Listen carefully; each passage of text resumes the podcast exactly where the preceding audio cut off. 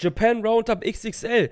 Heute mit folgenden Themen. Shuyaku Puro Award 2020. Wen haben Marius und Chris in ihren Kategorien zum Wrestler of the Year oder zur Show of the Year genommen?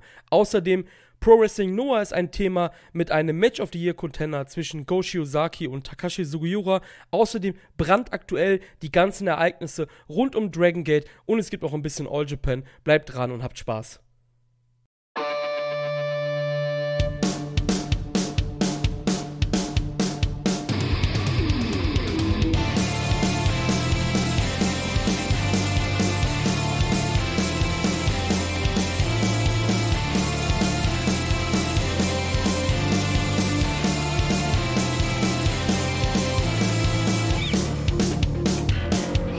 Liebe Schuyakuisten und Freunde von Wrestling-Infos.de. Willkommen zu einer neuen Folge Japan Roundup. Hier ist wieder euer Host, der Chris. Und bei mir ist meine bessere Hälfte, Marius. Marius, wie geht's dir an diesem schönen Sonntagvormittag?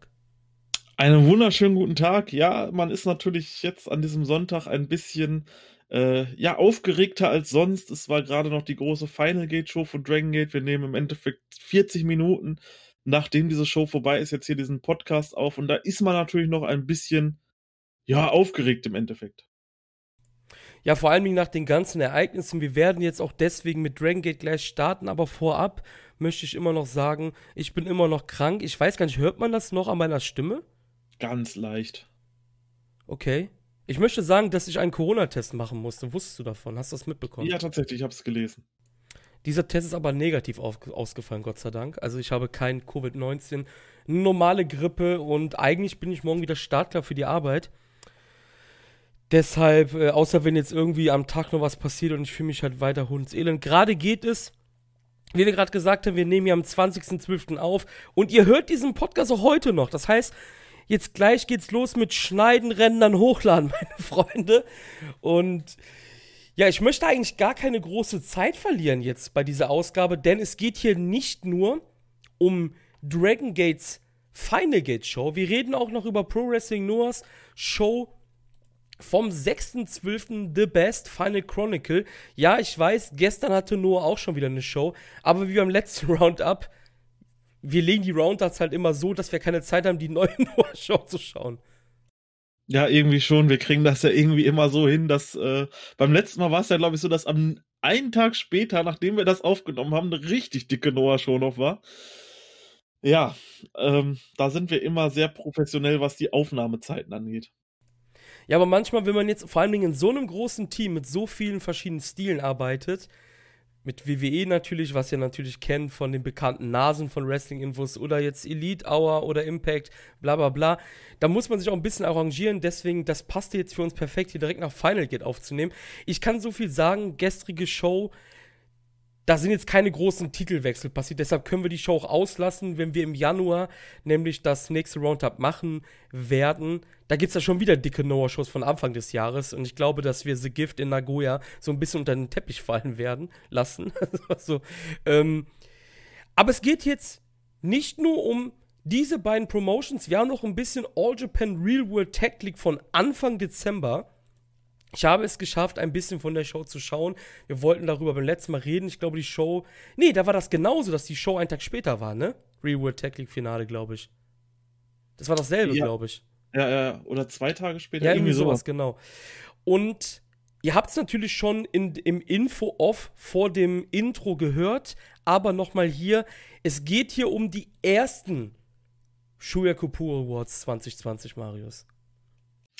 Oh yes, ich weiß gar nicht, warum wir das letztes Jahr überhaupt nicht gemacht haben. Ich kann es dir gar nicht mehr sagen, aber wir haben es auf jeden Fall letztes Jahr nicht gemacht, 2019, aber wir haben uns überlegt, 2020, das könnte doch eine coole Sache sein, hier nochmal so ein bisschen das Jahr Revue passieren zu lassen und auch nochmal zu sehen, was waren denn überhaupt so unsere Top-Wrestler dieses Jahres und Shows des Jahres und sonst was im gesamten Puro-Bereich. Sprich, wir reden nicht über amerikanisches Wrestling oder sonst irgendwas. Einfach aus dem Grund, wir haben es nicht geschaut. Und ja, so kommen dann halt die Puro Awards zustande. Ich glaube, da gehen wir gleich nochmal drauf, wenn es soweit ist. Das wird natürlich heute unser Main Event. Wir fangen heute an. Unser Opener muss Dragon Gate sein nach diesen Ereignissen. Es muss Dragon Gate sein, nicht nur, weil etwas Schreckliches im Main Event passiert ist, sondern weil die Show auch richtig gut war und es halt auch das Finale von Dragon im Jahr 2020 war. Wir fangen aber nicht direkt an Marius, mit der heutigen Show Final Gate, sondern wir gingen oder wir springen nochmal fünf Tage in die Vergangenheit, denn da gab es Korakuen Hall Final für dieses Jahr. Da ist etwas passiert, was den brandneuen Champion Shun Skywalker betrifft.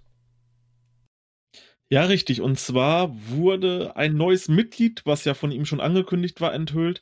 Und zwar im Match gegen ähm, Susumu Yokusuka. Dort stand vorher nur ein X.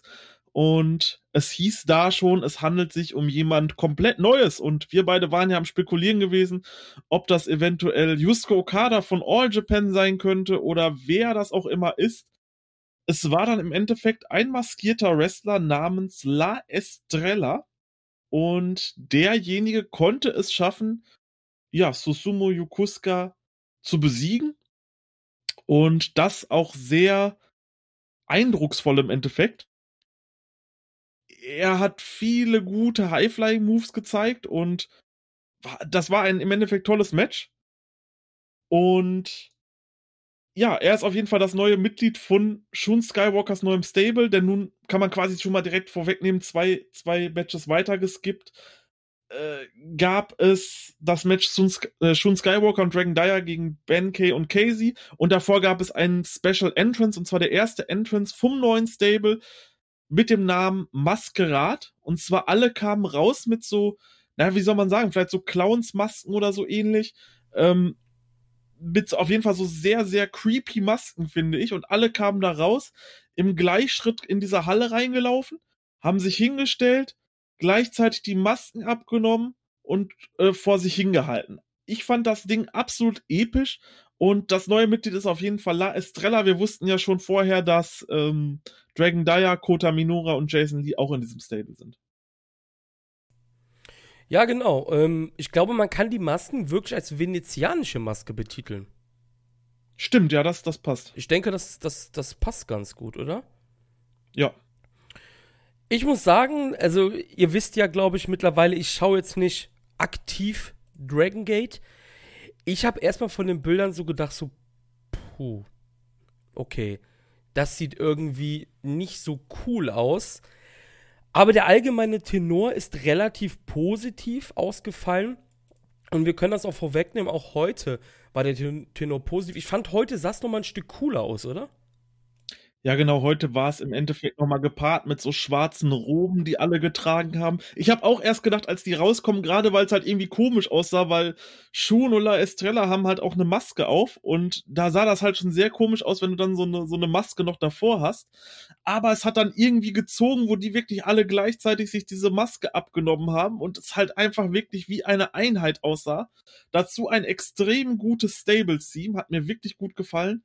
Ähm, ich bin gespannt, was dort die Zukunft für Maskerat bringt.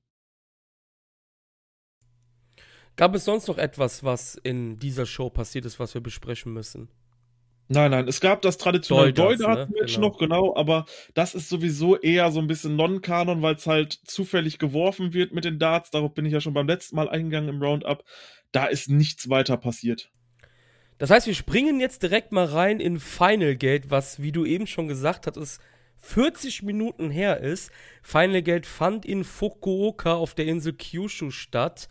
Und wir hatten im ersten Match Yusuke Santa Maria, Monde Ryu und Taketo Kamei, die hier Super Shiza, Gamma und Hohulun besiegt haben, nach einem Jackknife Hold von Kamei gegen Gamma.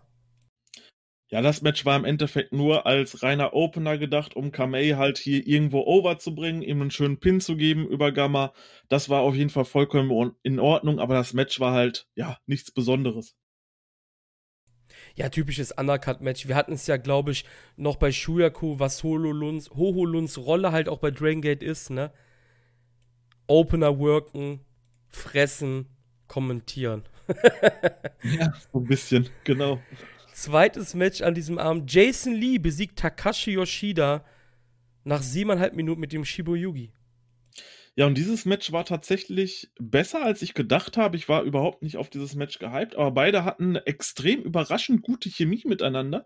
Die haben mir ein richtig gutes Match in der Zeit geworkt und dass Jason Lee hier Yoshida pinnt, finde ich nur konsequent. Damit hat er jetzt auch einen Pin über einen Teil der Triangle Gate Champions. Hm, vielleicht könnte das ja etwas werden, wo sich ja, Jason Lee in Zukunft draufstürzen könnte. Match Nummer 3, Marius. Ryu Saito und Boku Timo Dragon und dein Freund Punch Dominaga besiegen K-Mess, Kono Mama Ishikawa und Siashi Hokoboy. Gut, ja, gut ausgesprochen, oder? Nach dem Boku Timo Magistral von Dragon an Siashi Hokoboy. Genau, da hat er den guten Shachi Hoko Boy. Ich musste das aber auch erst, als ich das das erste Mal geschaut habe und nur den Namen gelesen habe. Ah, scheiße, okay, ich dachte. Ich glaube, keiner wusste irgendwie, wie man das ausspricht. Aber er heißt Shachi Hoko Boy.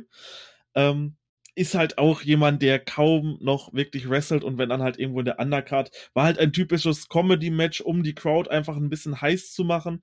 Und man hat hier halt viel mit dem neuen äh, Boku Timo Dragon Gimmick von äh, Big Ashimitsu gespielt ja, war im Endeffekt ein ganz nettes Match, was man auf jeden Fall so machen kann. Und wenn Konomama Ishikawa, formerly known as Stalker Ishikawa, irgendwo in einem Match ist, dann weiß man, okay, der steht da drin, um die Crowd halt ein bisschen heiß zu machen, um denen ein paar Lacher zu entlocken, dass die auch wirklich Bock auf die Show haben. Four-Way Six-Man Tag Team Match. Kota Minura, Dragon Dyer und La Estrella Masquerade besiegen hier Ultimo Dragon, Yasushi Kanda, Shuji Kondo, Yamato Casey, Yuti und auch Diamante, Kasma Sakamoto und Diane Inferno. Ja, auf jeden Fall ein sehr verrücktes Match. Ähm, wenn so viele Leute in einem Match stehen, dann kann das halt nur irgendwas Verrücktes werden. War aber auf jeden Fall sehr cool. Ich muss anmerken dazu, ich habe dir auch das Bild geschickt bei WhatsApp und zwar hat Dragon Dyer nun eine neue Robe und die sieht sick aus. Ja, die sieht echt cool aus, muss ich sagen. Also für einen Entrance sieht die echt cool aus. Also er hat sich auch Gedanken gemacht jetzt mit Maskerad natürlich, ne? Finde ich cool. Richtig. Und gibt ihm halt noch mal so ein bisschen so ein bisschen Flair, weil wenn irgendwie Kota Minora in dieser Robe reinkommt oder äh, Jason Lee mit seiner Jacke da, da sah dann halt Dragon Dyer irgendwie schon so ein bisschen okay, äh, nicht so krass ja, vor allem ist er ja auch ein dürrer Hansel halt auch daneben, Richtig, ne? genau. Er ist ja sehr dünn, aber ich finde, das hat ihm hier wirklich gut getan. Kota Minura kann sich hier den Sieg über Casey holen, was ich sehr krass finde, dass er direkt so ein ja, dickes, dicken Roster-Member im Endeffekt besiegen darf. Aber der Push für Masquerade geht weiter und ja, ist im Endeffekt dann auch vollkommen richtig. Casey verliert damit zum dritten Mal bei einer Großveranstaltung hintereinander übrigens, ne? Das ist, ich glaube, ich kann es jetzt vielleicht anteasern, ich schätze, es wird bald ein Heel-Turn von Casey kommen. Das kann, das kann sehr gut sein, ja. Weil er hat das, ich glaube, das Dreamgate-Match verloren gehabt, dann das Tag Team. Twingate, Twingate, genau. genau. Twingate war Jetzt das dann. Hier schon wieder. Ich glaube, er schon wieder. Ich glaube, er hat auch in der Kurakun, ja stimmt, er hat auch in der Kurakun Hall bei dem Match, ähm, was wir eben besprochen haben, schon und Dragon Dyer gegen Ben Benkei und Casey hat er auch den Pin gefressen. Also äh, ja, das ist doch ja. der, Klass der klassische die klassische Turnvorbereitung halt bei Dragon Gate, ne? Eigentlich schon. Ist ja. angepisst, wird sich dann irgendwen anschließen, wen auch immer. Aktuell wäre es ja nur RED. Wer weiß, was da noch kommt, ob da noch irgendwas Neues entsteht, ne? Das Richtig, wissen wir alles nicht, ne? Weiß man jetzt noch nicht, ja. Open the Brave Gate Title Match. Keisuke Okuda macht seine zweite Titelverteidigung, indem er Kagetora im Dojime Sleeper aufgeben lässt. Ja, und hier muss man noch ein bisschen erstmal vorm Match schauen. Und zwar hatte Okuda wieder eine neue Maske. Diesmal war es eine Art Gasmaske. Und die sah richtig sick aus. Und dahinter ist dann halt die Dragon Gate Generation gelaufen. Die hat halt so den, die Hand auf die jeweilige Schulter immer gelegt. Das sah so ein bisschen aus wie so eine Polonaise. Und ganz zum Schluss war jemand, der auch so eine Gasmaske hatte. Und als sie dann beim Ringen waren, guckt sich Case Okuda um und denkt, wer ist dieser Typ? Weil er hatte die ganze Zeit, auch während des Matches, dann noch die Gasmaske auf und man hat halt nicht erkannt, wer das ist. Also, das, der war gefühlt noch mal anderthalb Köpfe größer als Keisuke Okuda. Total dürre. Ich kann dir nicht sagen, wer da ist. Er hat vielleicht so ein bisschen die Statung von äh, Milano Collection, so ein bisschen da die äh, Statur von. Ähm, ja, auf jeden Fall erstmal zum Match. Match war am Anfang so ein bisschen zäh, so war so ein bisschen halt die Basics, so ein bisschen Basic Wrestling. Und irgendwann fing es einfach an, richtig krass zu werden. Und wir haben ähm, gestern, glaube ich, Sachen für unsere äh, Tokyo Dome Stories aufgenommen und dort haben wir auch über das Match äh, Shinsuke Nakamura gegen Hiroshi Tanahashi gesprochen, um den New 30 Belt. Und genau so nahm dieses Match hier auch ihren Lauf. Das war halt wirklich Strong Style in Perfektion. Äh, viele Aufgabegriffe bei viele, viele Hits und, und Kicks von beiden. Das war zum Schluss ein richtig, richtig starkes Match mit krassen Nearfalls. Kagetora bringt am Ende immer wieder seine Moves durch, aber Okuda kann irgendwann immer noch auskicken, immer noch auskicken. Dann setzt sich Okuda durch, verpasst ihn mit Lights Out und normalerweise ist dann Ende. Das ist im Endeffekt so ein Move wie der Go to Sleep. Aber es war noch nicht. Äh, Kagetora kann nochmal auskicken. Und irgendwann gibt es dann nach mehreren Kombinationen dann den Sleeper. Also es war wirklich ähnlich, vielleicht sogar so ein bisschen zum äh, Finish von Nakamura gegen Tanahashi damals. Und irgendwann gibt es dann den, ja, den Finisher im Endeffekt. Richtig starkes Match. Es war vorbei dann irgendwann. Ich habe viel weniger erwartet bei dem Match. Ich würde wahrscheinlich irgendwie, wenn ich es nach Sternen bewerten müsste, wahrscheinlich irgendwie so 4-2-5 sagen. Weil das war echt zum Schluss richtig überzeugend. Und da kam dann zum Schluss wieder dieser Maskenmann und hat dann Trademark-Moves beziehungsweise so Moves von anderen Wrestlern gemacht, äh, von Cyberkong damals oder dieses am Ringseil wackeln von, von, von Stalker Ishikawa und so und hat die dort irgendwie so ein bisschen nachgemacht und alle haben sich im Endeffekt gefragt, wer das ist. Aber keiner hat das irgendwie gelüftet. Ich denke, das wird noch ein Geheimnis bleiben, das werden wir wohl irgendwann dann lüften. Aber das Match war der absolute Wahnsinn. Also es ist deutlich besser als gedacht. Wenn ihr das Match irgendwo bekommt, schaut euch das an. Das war richtig cooles Wrestling, was die beiden gezeigt haben. Und ein Wrestling, wie man es vielleicht heute nicht mehr so oft sieht. Würdest du sagen, das kommt an eins von den Ishida-Matches dran von Okuda? Definitiv, definitiv.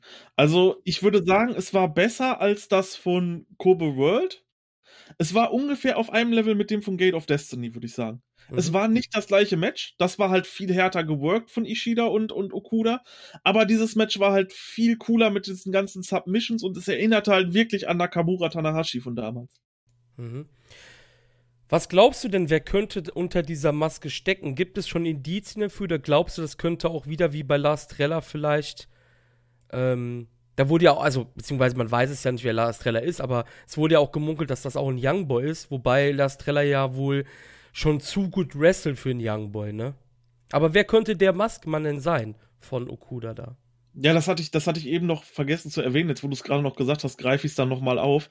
La Estrella kann definitiv kein Youngboy oder so sein. Also auch was der in diesem 12-Man-Match gezeigt hat, das zeigst du nicht, äh, wenn du noch kein richtiges, ja, ich sag mal im Endeffekt Profi-Match gehabt hast, zeigst du nicht solche Moves. Der ist da, der hat die krankesten Sachen dort im Ring ausgepackt. Äh, ich glaube nicht, dass du sowas einfach so kannst, ohne irgendwie vor Publikum geübt zu haben.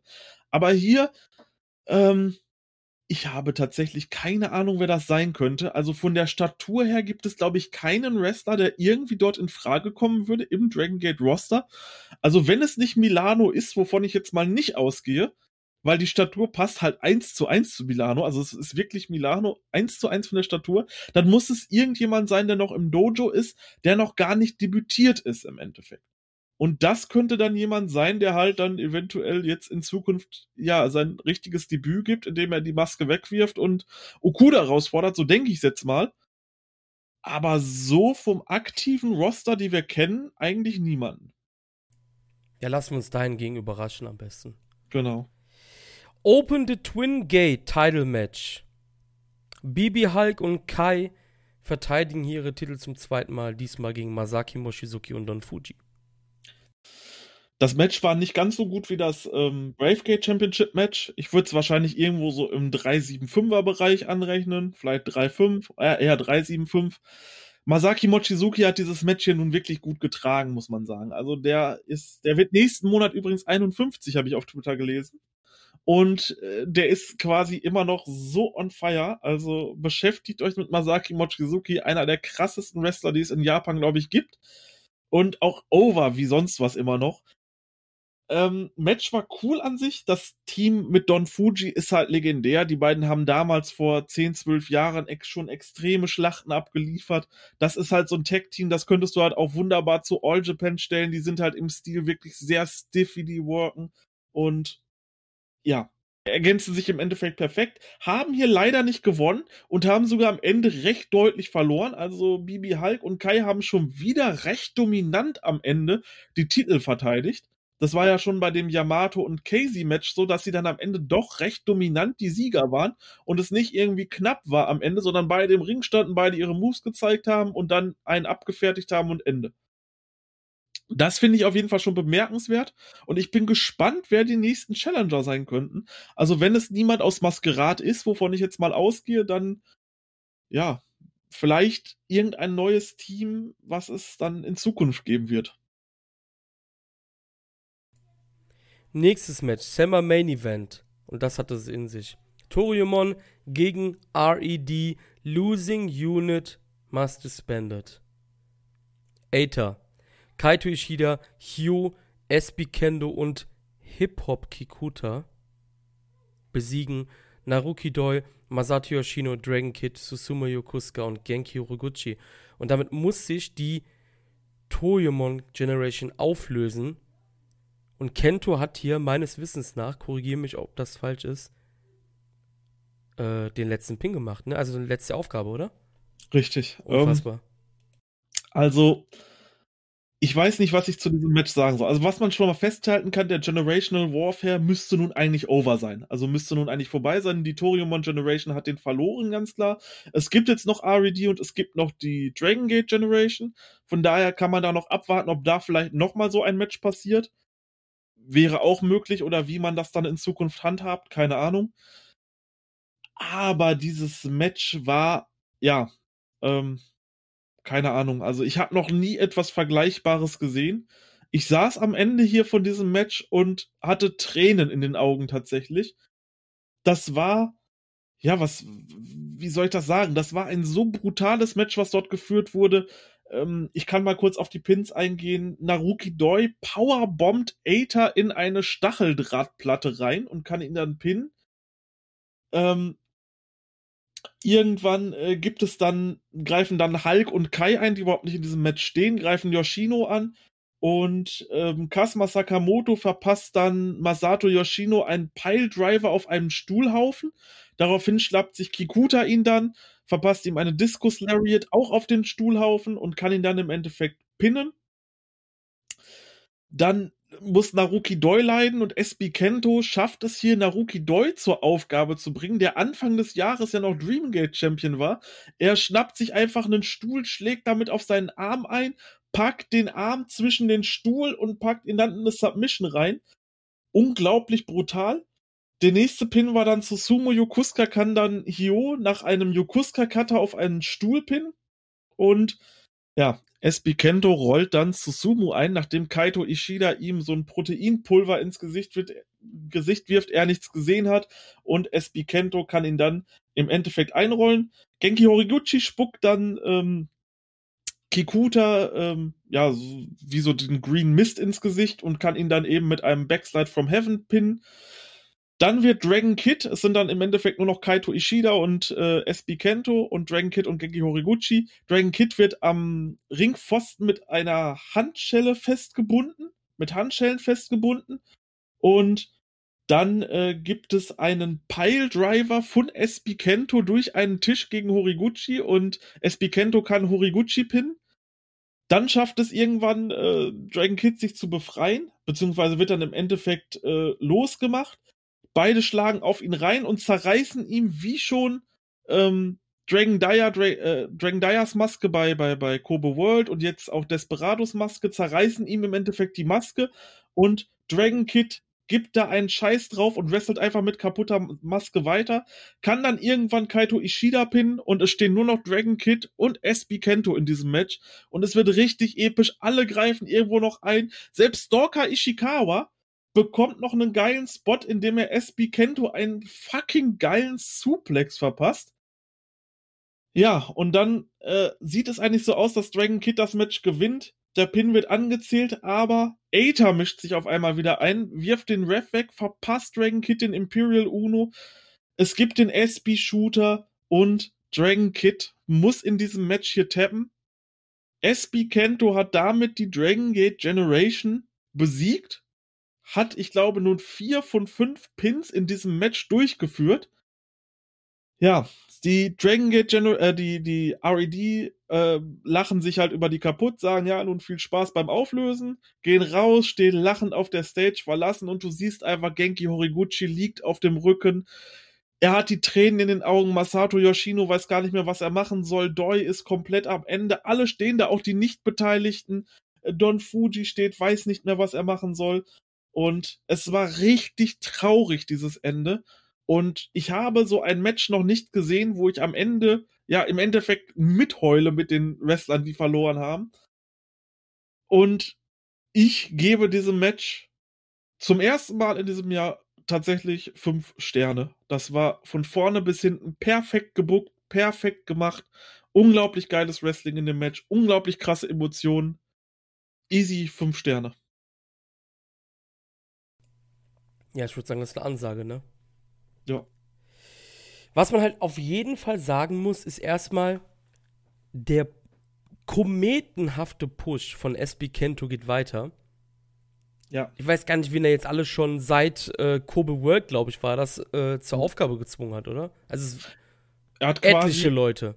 Er hat quasi alle dicken Leute von der Toriumon Generation besiegt. Er hat Masato Genau. Yoshino besiegt, Naruki Doi, Susumu, Sumo, genau. Genki Horiguchi, Dragon Kid. Er hat im Endeffekt alle besiegt von der Dragon Gate Generation, die Rang und Namen haben. Äh, von der Torimon Generation, die Rang und Namen haben. Unfassbar. Was man auch noch festhalten muss, ist, Dragon Gate ist wahrscheinlich die einzige Promotion, die Multiman-Matches so dermaßen gut hinbekommt. Das ist Ja. ja eine der Spezialitäten von Dragon Gate halt schon immer gewesen. Und ähm, ich kann das sehen. Ich habe das Match natürlich jetzt nicht gesehen. Aber ich kann das auf jeden Fall sehen. Ich kenne ein paar alte, ähnliche Matches, wo eine Unit sich auflösen muss. Das ist immer hoch emotional, hoch spannend, hoch dramatisch. Keiner, egal ob Face oder Heel, schreckt vor irgendwelchen Taten zurück, kann man sagen. Und ja, Toyomon ist vorbei. Eita nicht mit dem Face-Turn, Marius. Richtig. Ähm, Aether ist allerdings hier als erstes aus dem, aus dem Team ausgeschieden und das als ehemaliger Dreamgate Champion, was halt auch schon irgendwo ein Indiz dafür ist, dass das natürlich noch in Zukunft passieren kann. Und davon gehe ich auch noch fest aus, dass Aether noch äh, rausgeschmissen wird aus ähm, RED. Aber wie du schon sagtest, absolut hoch emotional. Schaut euch das auf jeden Fall an. Auch schon die Entrances waren unglaublich gut gemacht. Es waren so viele Anspielungen auf Toriumon. Susumu war damals mit Masaki Mochizuki in einem Stable, das hieß M2K. Mit dieser Jacke kam er damals rein und mit verschiedenen Waffen aus verschiedenen alten Stables, die damals bei Toriumon äh, zustande kamen und RED kam rein mit so einer, mit dieser Stacheldrahtplatte und einem Tisch, wo SBK drauf stand. Also gönnt euch das auf jeden Fall. Ähm, der General, der Generational Warfare ist nun eigentlich im Endeffekt vorbei. Ähm, Toriumon hat sich aufgelöst und jetzt wird es natürlich extrem spannend zu sehen sein, was weiter passiert. Was passiert mit RED weiter? Wird es halt eben diesen Aether-Rausschmiss geben, den ich vermute? Was machen diese ganzen Toriumon-Wrestler? Wird sich Masato Yoshino vielleicht in seinem letzten Jahr oder letzten acht Monaten, die er hat, nochmal einem Stable anschließen? Oder bleibt er im Endeffekt, äh, ja, bei der Main Unit, wie zum Beispiel Masaki Mochizuki und so, was wird ein Naruki Doi machen? Das ist ja auch immer noch eine extrem spannende Personalie und immer noch einer der größten Namen in der Liga. Also das wird auf jeden Fall noch interessant zu sehen sein, wo diese Wrestler nun unterkommen und wie sie nun nach diesem Generational Warfare überhaupt weiterfahren mit dieser Stable-Thematik. Ja, man kann sagen, jetzt fängt Dragon Gate erst richtig an für dich, ne? Ich glaube, du bist damals eingestiegen, da gab's den Generational War schon, oder? Äh, nein, nicht ganz. Also ich bin Okay. ein halbes Jahr vor dem Generational War eingestiegen. Aber ich würde sagen, ich habe das Produkt wirklich richtig verfolgt. äh, Kurz bevor der General Warfare kam. Ja. Also ganz kurz davor, ich glaube, mein Event ab dem, also ab Final Gate letztes Jahr habe ich wirklich jede Show von Dragon Gate gesehen, die irgendwie veröffentlicht wurde und auch viel altes Zeug gesehen. Und davor habe ich halt sporadisch mal die größten Shows gesehen. Gate of Destiny und äh, Kobe World mit äh, Ben Kay vs. Pac damals das Match die habe ich damals gesehen, aber halt eben nicht so regelmäßig. Und seit Final Gate letztes Jahr schaue ich regelmäßig. Und ich glaube, direkt in der Kurakun Hall Show nach Final Gate, da kam dann auch schon dieser Generational War. Also der hat mich jetzt im Endeffekt fast durch meine gesamte Laufzeit, ja, so ein bisschen mit begleitet. Ja, ich denke auch, dass jetzt, vor, also im neuen Jahr vor allem Ding, es gibt ja noch eine Sambo Hall Show in sieben Tagen, glaube ich. Mhm. Muss man da irgendwas erwarten, was noch irgendwie relevant ist für das neue Jahr oder ist das so ein Ausklang? Eher. Eigentlich eher immer ein Ausklang, obwohl ich glaube, dass Masato Yoshino dort letztes Jahr angekündigt hat, dass er seine Karriere beenden wird. Also ich glaube, man kann schon was erwarten, vor allem gerade, weil eben keine Kurakun Hall Show jetzt erstmal in absehbarer Zeit ist, erst wieder in einem Monat im Januar sind äh, zwei Kurakun Hall Shows back to back. Da bin ich auch sehr gespannt, was dort passiert.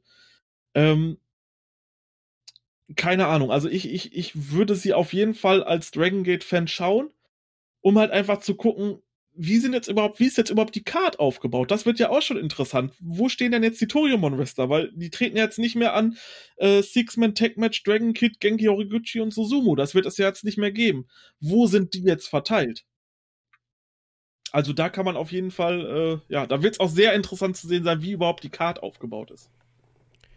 Spannende Wochen und Monate, was der, ja, die Stable-Bildung auf jeden Fall angeht, aber genauso spannend war auch der Main Event, Open the Dreamgate Championship. Shun Skywalker verteidigt seinen Titel gegen Ben Kay nach dem Skywalker Moonsault. Und bevor wir auf die, ich will es jetzt nicht kontroverse eingehen, das wäre zu übertrieben, aber bevor wir auf den Incident eingehen, der am Ende passiert ist, wie hast du das Match allgemein erstmal gesehen?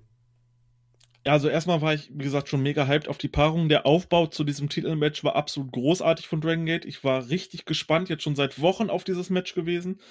Und der VTA kurz vor dem Match, der in der Halle gezeigt wurde, hat nochmal, ja, nochmal diese Spannung richtig krass gepusht. Der war mit so einer elektronischen Musik gepaart mit einer Geige unterlegt das hat sich richtig cool angehört und hat noch mal, war nochmal super gut zusammengeschnitten. Dann Maskerat, die diesmal, wie gesagt, eben schon komplett in diesen schwarzen Roben auf einmal rauskommen. Das sah halt nochmal irgendwo bedrohlicher aus. Richtig dickes Ding auf jeden Fall.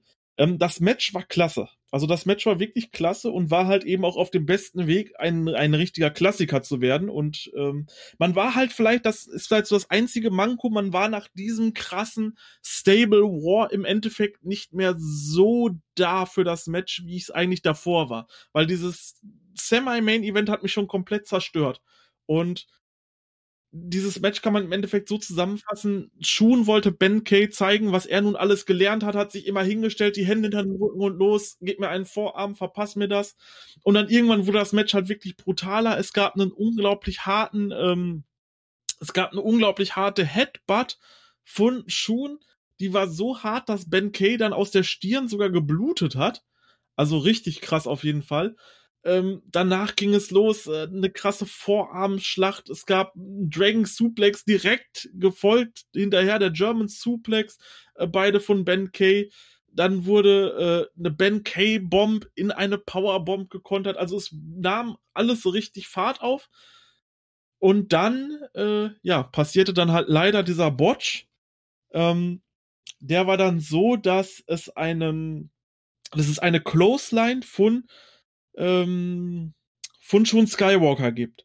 Und Ben Kay, der zählt solche Moves immer extrem krass. Also ich, mir ist das auch erst im ersten Moment gar nicht aufgefallen, weil, wo jetzt jeder sehen würde, der jetzt kein Dragon Gate verfolgt, der sieht, okay, der hat den gerade ausgenockt. So war es nämlich im Endeffekt auch wirklich. Ben Kay ist irgendwie zu früh runtergegangen und wurde halt direkt im Gesicht von dieser Clothesline getroffen, aus vollem Lauf und war dann halt einfach ausgenockt. Man muss sagen, Ben Kay macht das aber immer. Meistens ist dieser Spot dann mit dem Knie gesellt und er knallt dann halt wirklich wie so ein nasser Sack Wasser auf den Boden. Nur da ist er halt dann eben nicht ausgenockt gewesen. Und hier kann es natürlich sein, dass die Leute, das, also Shun hat es auf jeden Fall nicht gesehen, dass er dort ausgenockt war. Ich glaube auch Yagi hat es zu diesem Zeitpunkt noch nicht gesehen. Weil Ben Kay zählt diese Sachen halt in jedem Match so. Das darf man, das muss man halt vielleicht auch irgendwo anbringen. Dann gibt es zwei Standing Knee Moonsaults. Da hatte Ben Kay aber schon keine Kontrolle mehr über seinen Körper und hat sich gar nicht irgendwie so die Arme schützend darüber gemacht, sodass diese Knie direkt halt auf seinen Bauch gingen, was wahrscheinlich sehr schmerzhaft ist. Dann gab es den Skywalker Moonsault und eigentlich war dieser Matchverlauf so, Ben Kay sollte dort auskicken. Yagi hat diesen Count dann auch nicht durchgezählt. Und dann kam irgendwie, okay, er hat die Schulter nicht hochgehoben. Das heißt, der muss halt irgendwie legit ausgenockt sein. Dann hat sich Shun hingestellt, hat irgendwie seine Pose gemacht und in dieser Zeit muss Yagi mit Ben Kay geredet haben und festgestellt haben, okay, da stimmt was nicht. Und wird Shun gesagt haben, okay, pass auf, zeig da noch einen Moonsault und beende das Ganze hier. Weil eigentlich ist Shuns Finisher ja der SSW, aber das ist halt auch so eine Spinning Powerbomb und ich denke nicht, dass er die da noch irgendwie hätte ausführen können oder wollen auf jeden Fall ähm, hat er ihn dann halt noch versucht, wahrscheinlich irgendwie in die richtige Position zu ziehen. Ben Kay war aber schon nur noch wie ein nasser Sack. Dann gab's halt noch mal irgendwie so einen obligatorischen Moonsault, der halt nur wahrscheinlich irgendwie mit den Händen auf den Körper ging oder so. Also wirklich ungefährlich das Ding, weil er war halt schon ausgenockt. Es gab dann den Pin. Shun konnte das Match gewinnen. Er hat sich dann sofort zur Seite gerollt. Es sind sofort alle Leute reingekommen. Äh, Casey hat dort mit Ben Kay gesprochen. Und Ben Kay war da auch schon wieder ansprechbar im Endeffekt und hat auch mit Casey gesprochen. Dann hat man aber schnell rausgefunden, okay, Ben Kay wird hier nicht die Halle auf, auf beiden Beinen verlassen, hat dann eine Trage reingeholt. Ähm, Dragon Dyer und ähm, UT haben dann das untere Ringseil abgeschraubt, dass dann diese Trage mit Ben Kay rausgetragen wurde. Und ja, Shun hat dann im Endeffekt jetzt seine erste Verteidigung gemacht. War natürlich im Endeffekt ein blödes Ende für so eine großartige Show. Also wirklich eine absolut fantastische Show, die dort gezeigt wurde.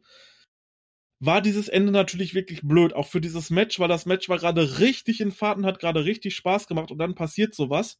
Ähm, ich denke aber, man kann keinem wirklich eine große Schuld daran geben und schon gar nicht schon, dass das passiert ist, weil Botches passieren im Endeffekt und da kann man auch nichts machen. Ich meine, ähm, Schuhen dafür irgendwie die Schuld zu geben, wie das nun manche auch auf Twitter tun, finde ich einfach verkehrt. Das ist Schuhns wahrscheinlich erste Verletzung im Ring und der wird halt darauf gehört haben, was der Ref gesagt hat und der wird einfach daran keine Ahnung, man weiß es nicht. Wahrscheinlich irgendwie, äh, wir müssen dieses Match irgendwie jetzt zu Ende bringen, dass Ben Kay halt auch für die Zukunft gut aussieht. Zeigt da jetzt den Moonsault und dann ist vorbei. Ne? Wird er ihm höchstwahrscheinlich gesagt haben. Ich weiß es natürlich nicht. Ich habe es nicht gehört und es hat wahrscheinlich niemand von uns gehört, was dort passiert ist. Aber es gab auch schon Entwarnung von Jay, also von dem englischen Kommentator. Ben Kay soll wohl okay sein und ihm soll es wohl gut gehen im Backstage. Ja, wir können auf jeden Fall froh sein, dass Jay dieses Update relativ schnell rausgehauen hat, dass Ben Kay in Ordnung ist. Er hat jetzt auch einige Tage Zeit auf jeden Fall, ja, ich sag jetzt mal, zu sich zu kommen ähm, das wird trotzdem nicht spurlos an ihm vorbeigegangen sein, weil jedes, jeder Knockout macht etwas mit dir, ne? Im Gehirn ja. auf jeden Fall. Ähm, das ist natürlich echt blöd gelaufen, dass man so eine starke Show halt, vor allen Dingen auch mit Schuns erste Titelverteidigung, halt so beenden muss. Und ich glaube, dass, dass da einiges schiefgelaufen ist. Und ja, ich, ich will auch gar keinen hier blamen, auch nicht den Referee Yagi, Schuh nicht, ähm, bevor man nicht irgendwas weiß. Wie gesagt, man, man sollte es nicht zu sehr an die große Glocke hängen, weil es geht Ben Kay okay, laut Jay. Und Jay weiß wahrscheinlich mehr als alle anderen Menschen auf der Welt, die das geschaut haben gerade. Nichtsdestotrotz sieht es alles sehr unglücklich aus. Ich glaube, Shun kriegt erst nach dem ersten, beziehungsweise auch Yagi, die kriegen das erst nach dem ersten Moonsault mit. Was man sagen muss, ist, man hätte es da beenden müssen. Ich weiß halt auch nicht, warum Yagi, der die ganze Zeit mit dem Blick auf den liegenden Ben Kay da einfach nicht eingreift. Das ist halt, das macht einen faden Beigeschmack auf jeden Fall. Ähm, aber wir wissen auch nicht, wie die Details sind, wie, wie, wie die Anweisungen waren, denn ja, es ist schwer zu sagen auf jeden Fall, ne? Also ich kann halt nur sagen, dass beide das höchstwahrscheinlich erst nach dem Pin-Versuch von Shun gemerkt haben, weil Ben Case hält halt solche Sachen in jedem Match genauso. Also der lässt sich voll da reinfallen und knallt komplett auf diesen Ring wie ein nasser Sack und bewegt sich nicht mehr. Also das macht er halt in jedem Match und da haben die wahrscheinlich jetzt auch gedacht, ja okay, das war wahrscheinlich so die Match-Story, aber Ben Kay war halt legit ausgenockt. Ich sag mal, sowas passiert, sowas ist nicht schön, aber sowas kann man auch nicht machen. Ich würde halt wirklich erst wen blamen, wenn es halt irgendwie ein krasser Botch wäre, der ihn jetzt verletzt hätte das war halt nicht. Und dieses Match war dann halt zu dieser Stelle, wo sich jetzt alle drüber aufregen. 15 Sekunden später war dieses Match dann auch vorbei. Also es war nicht so, dass der dann irgendwie noch minutenlang im Ring rumgeturnt ist, weil Yagi das Match nicht abgebrochen hat. Ich denke, ich, vor allem wir wissen nicht, ob er da mit Ben Kay geredet hat, weil die Kamera zeigt nur auf Schuhen. Vielleicht hat er mit Ben Kay gesprochen in dieser Zeit, weil das waren halt eben diese 15 Sekunden. Und er hat ihm gesagt, pass auf, zeig jetzt noch einen Move Ben Kay ist wach, zeigt noch einen Moonsault, ganz vorsichtigen, beende das Match für halt Ben Kay im Endeffekt, dass Ben Kay halt auch irgendwo stark noch ausgesehen hat im Endeffekt zum Ende. Weil solche Situationen haben wir schon immer erlebt. Ich meine, wir waren live dabei in England, als ähm, Kenta war es, glaube ich, komplett Knockout war. Und die das Match einfach komplett ganz normal weitergeworkt haben, bis er wieder bewusst, äh, bis er wieder bei Bewusstsein war, sozusagen. Ich meine, das war Kenta gegen Ishii, ne? Ja, genau.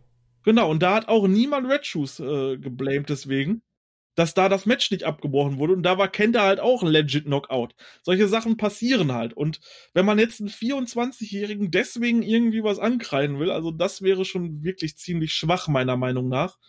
Ähm, da es definitiv nicht Schuns äh, Schuld war und sie sich im Gegensatz zu New Japan damals sogar noch deutlich professioneller verhalten haben. Ja, was wir festhalten müssen, ist, keiner der Beteiligten sieht wirklich gut aus, auf jeden Fall, ne? Das ist halt das Problem. Ja, gut, aber was ja. heißt nicht gut aussehen? Das ist, das ist dann halt auch wieder die objektive Meinung von äh, uns im Endeffekt. Mhm. Wir waren nicht da drin. Du musst halt innerhalb von Sekunden in so einer Situation das entscheiden, das, wie geht's ja. jetzt weiter. Genau. Das ich darf denke, man halt nicht außer Acht lassen. Es ist halt wirklich, ja, gefühlt sind es fünf Sekunden nach dem ersten Moonsault, dass man etwas ja entscheiden muss halt. Und das darf man nicht außer Acht lassen. Genau, ja. Und das ist halt, das ist eine schwierige Situation. Das, ich glaube, da siehst du nie glücklich aus, wenn sowas passiert. Und Dragon Gate ist halt nun eigentlich auch eine Promotion, wo Verletzungen wirklich rar gesät sind im Ring. Also schwere Verletzungen, dass, jetzt, dass sich jetzt mal jemand irgendwie mal eine Schulter prellt oder sowas, das ist, glaube ich, ganz normal und dann mal irgendwie für zwei Tage ausfällt oder so. Äh, das ist, glaube ich, in jeder Promotion so und das lässt sich auch bei einem Sport wie Wrestling einfach nicht verhindern, solche kleineren Blessuren und dass man deswegen mal pausieren muss. Aber wirklich größere Verletzungen, die waren doch bei Dragon Gate sehr rar gesät. Und wenn da, ich schätze, also wahrscheinlich, beziehungsweise hoffentlich war es im Endeffekt dann einfach nur eine Gehirnerschütterung von Ben Kay. Und wenn Jay schon schreibt, Ben Kay ist okay, dann wird es hoffentlich nichts Schlimmeres sein. Ja, wir hoffen das Beste für Ben Kay, wünschen gute Besserung. Er wird es nie hören, aber ja. Alles Gute an Ben Kay auf jeden Fall. Genau. Ja, damit haben wir Dragon Gate abgeschlossen und können uns einer anderen Promotion jetzt widmen, nämlich Noah. Pro Wrestling Noah hatte am 6.12. ihre Show in Yoyogi The Best Final Chronicle. Du hast alles gesehen, ne? Also zumindest die äh, ab den Titelmatches. Ja, genau, das meinte ich ja. ja. Wir gehen kurz durch die Card durch. Ich habe auch nicht alles gesehen. Im Opener gewinnt Kinya Okada gegen Yasutaka Yano. Zweites Match: Daisuke Harada, Atsushi Kotoge und Yunta Miyawaki besiegen Tadasuke, Hao und Nio von Kongo. Kongo verliert natürlich wieder, ist ja ein Running Gag, ne? Katsuhiko Nakajima, Masa Kitami und Manabu Soya besiegen Hajime Ohara, Yohei und Seiki Yoshioka mit dem Pin natürlich von Nakajima gegen Ohara. Und was hier interessant war, ich habe erst gedacht, oh, Nakajima ist jetzt hier im dritten Match drin. Aber der kam halt, obwohl er mit seinen Congo Boys war, er kam absolut wie ein Lone Wolf rüber. Und er hat sein, sein Ding durchgezogen, hat seinen World Spike gezeigt und ist dann direkt äh, Backstage gegangen. Also hat richtig ja, einen auf Lone Wolf gemacht halt, ne? Nach der ja, da, da muss irgendwas im Argen sein. Also ich denke, äh, da wird noch irgendwas passieren mit Nakajima nach der Pleite gegen Go ist er halt angepisst ohne Ende natürlich. Ja. Ne? GHC Junior Heavyweight Tag Team Title Match. Yoshinari Ogawa und Hayata besiegen hier Kotaro Suzuki und Salvaje de Oriente. Marius, Junior Chaos ist wieder da. Junior Chaos ist da. Ähm, zum Match erstmal, es hat mir recht gut gefallen. Also ich fand's, ich fand's gut, das Match. War auf jeden Fall in Ordnung und ähm, ich weiß nicht, was dort alles in dieser Junior Division passiert. Ich bin da dann auch irgendwann nicht mehr durchgestiegen, als dann auf einmal noch Nosawa reinkam mit irgendjemandem, der maskiert war und das ist eine ganz komisch gebuckte Division. Ja, was man sagen kann, wir hatten ja im letzten Roundup darüber gesprochen, dass ein japanischer Twitter-User ähm, Oriente als Yuya Susumu von Freedoms entlarvt hatte aufgrund eines Muttermals. Und er hatte recht. Also Oriente ist geturnt gegen Kotaro Suzuki, obwohl er erst vor wenigen Wochen davor, ich glaube zwei Wochen davor nur, ähm, erst sich mit Kotaro Suzuki zusammengetan hat. Es ist Yuya Susumu, der jetzt anscheinend mit Ogawa und Hayata zusammenhängt. Ähm, bei Stinger natürlich. Und ja, du hast gerade angesprochen, Nosawa kam dann rein mit seinem maskierten Freund, man weiß nicht, wer er ist. Und es sah erst so aus, als ob er sich äh, Ogawa und Hayata anschließen sollte oder wollte. Dann gab es eine Rangelei, Nosawa und sein Freund haben dann doch Ogawa und Hayata attackiert und Kotaro Suzuki wusste gar nicht mehr, was abgeht. Er hat dann gedacht, okay, ja, dann bin ich jetzt halt mit Nosawa in einem Team, ne? Oder in der Gruppe. Ja, so wie Kotaro Suzuki habe ich mich auch ein bisschen gefühlt. Also ich weiß auch nicht, was da los ist, aber ich muss auch sagen, ich lese von Leuten auf Twitter, ähm, ja, folge ich vielen Leuten, die Noah sehr, sehr aktiv verfolgen. Weitaus mehr als wir beide überhaupt zusammen. Und äh, da richtige Tryhards in dem Produkt sind und die sagen, es ist einfach nur traurig, was irgendwie mit dieser Division passiert. Das ist wohl ganz, ganz schrecklich. Und ich bin da auch nicht mehr durchgestiegen als jemand, der das Produkt nicht oft schaut, aber halt schon die wichtigsten Sachen guckt keine Ahnung, wie das alles zustande kam im Endeffekt. Es war auf jeden Fall ein reines Tobabo. Es ist ja wirklich, jede Show passiert irgendwas. Ich habe jetzt noch nicht die neue Show von gestern mir anguckt, also The Gift in Nagoya, aber ich habe gelesen, da gab es schon wieder äh, Chaos in der Junior Division. Ja, wahrscheinlich. Ist, es, ist, das, ist das ein Running Gag von Nosawa? Nosawa ist ja der Booker von Noah anscheinend immer noch. Ist das einfach ein Running Gag? Also ich, ich, ich verstehe es nicht. Das ist wieder zu viel Schaffelei. Weißt du? Ja. Bei New Japan passiert zu wenig und hier viel zu viel. Naja, gehen wir weiter zum, ja, wahrscheinlich weitaus wichtigeren Match aus unserer Sicht. GHC National Title Match. Kenno besiegt Kazuchi Sakuraba nach 10 Minuten mit einem Knee-Lock, die dritte Verteidigung. Und das war mal ein anderes Match auf jeden Fall das war definitiv ein anderes Match und ich hatte da so ein bisschen Ishida gegen Okuda-Vibes bei dem Match. Ähm, das war richtig schön. Die beiden haben sich richtig schön hart geslappt. Es gab coole Submissions äh, in dem Match und es war auch mal wirklich ein Sakuraba-Match wieder, was mir richtig gut gefallen hat. Beide geben sich im Endeffekt in dem Match richtig und äh, ja, Sakuraba äh, verliert dann im Endeffekt irgendwann das Match, war irgendwie schon vorher für mich klar äh, nach dem Kiyomiya-Match, dass Sakuraba das ja nicht macht. Aber es war auf jeden Fall mal ein gutes Sakuraba-Match, was mir auch gut gefallen hat. Ja, vor allem die ganze Stilistik war halt cool. Ne? Also, Kenno sagt ja im Vorfeld, dass er Mr. Pride besiegen will. Sakuraba ja langjähriger Kämpfer beim damaligen MMA-Riesen Pride. SC natürlich tätig, hat da ja auch einige Matches und einige Schlachten, kann man sagen, für sich entscheiden können. Es war so ein bisschen UWF-Style-Battle einfach, ne? Also es war schon auf Shoot-Style gerichtet. Am Anfang fand ich es ziemlich geil, als Sakuraba mit Strikes einfach Kenno kurz ausnockt. Aber jetzt nicht so legit wie bei Benke natürlich immer noch im Wrestling-Sinne ausnockt. Das Palm Strike, also diese Showtime-Battle der beiden fand ich absolut grandios. Und was man halt gemerkt hat, Kenno hat irgendwann selber gemerkt, scheiße, im Grappling am Boden habe ich gegen Sakuraba keinerlei Chance. Kenno hat halt versucht, die ganze Zeit am Boden mitzuhalten, er hatte keine Chance, hat dann gemerkt, hey, ich muss wieder umswitchen zu Pro Wrestling, da bin ich besser als Sakuraba.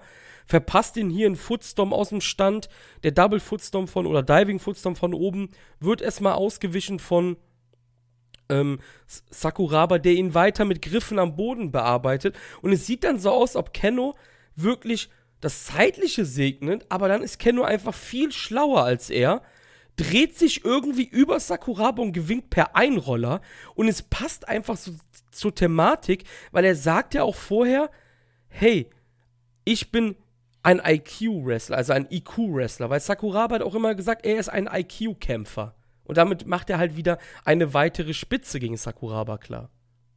Er ist der Schlauere jetzt. Das war natürlich auf jeden Fall ein sehr, sehr smartes Finish. Da kann man sagen, was man will. Und äh, war richtig gut gemacht. Deswegen auch ein klasse Match von, von den beiden. Ich hätte jetzt wahrscheinlich so gesagt, irgendwo so 3-7-5 hätte ich wahrscheinlich gegeben für das Match. Ja, ja. Summer Main Event habe ich mir nicht angeschaut, ehrlich gesagt.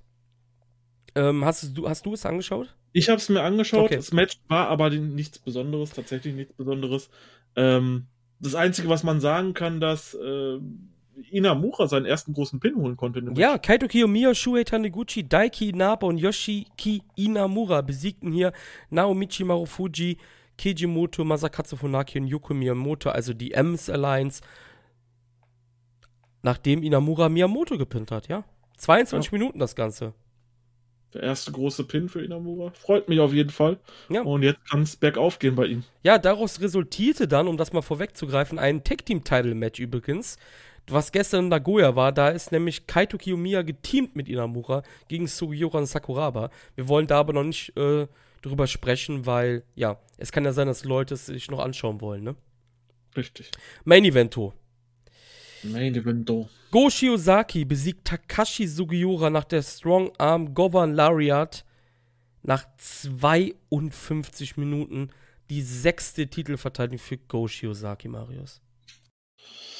Wow, das war ein Match. Also ich habe mir, ähm, ich habe mir so viel aufgeschrieben zu diesem Match. Äh, ich möchte das aber gar nicht alles wiedergeben. Also es ist einfach zu viel. Ich glaube, das waren die längsten Match-Notizen, die ich mir während eines Matches gemacht habe, um dann einfach jetzt am Ende zu sagen, ich greife darauf nicht zurück. Ich rede einfach so darüber. Weil du kannst das gar nicht so in Worte fassen, was alles in diesem Match im Endeffekt passiert ist, weil es halt einfach so lang war, dieses Match. Und so viel im Endeffekt passiert ist. Ich kann nur sagen, das Match war absolut großartig. Ich fand es besser als äh, Go gegen Nakajima. Ich fand bei Go gegen Nakajima diesen Mittelteil extrem stark und auch besser als hier bei Sugiura. Aber das Ende bei Sugiura gegen äh, Shiozaki hat mich einfach noch ein bisschen, ähm, ja, noch ein bisschen mehr äh, gezogen, noch ein bisschen mehr äh, gekickt im Endeffekt. Es war so krass, Sugiura kriegt eine Lariat nach der anderen und bricht immer so leicht zusammen, hängt dann auf den Knien, bis er dann irgendwann am Boden liegt nach so vielen verschiedenen Lariats und Shiozaki ihn dann irgendwann einfach nur nach 52 Minuten pinnen kann. Das war einfach ein herausragendes Match.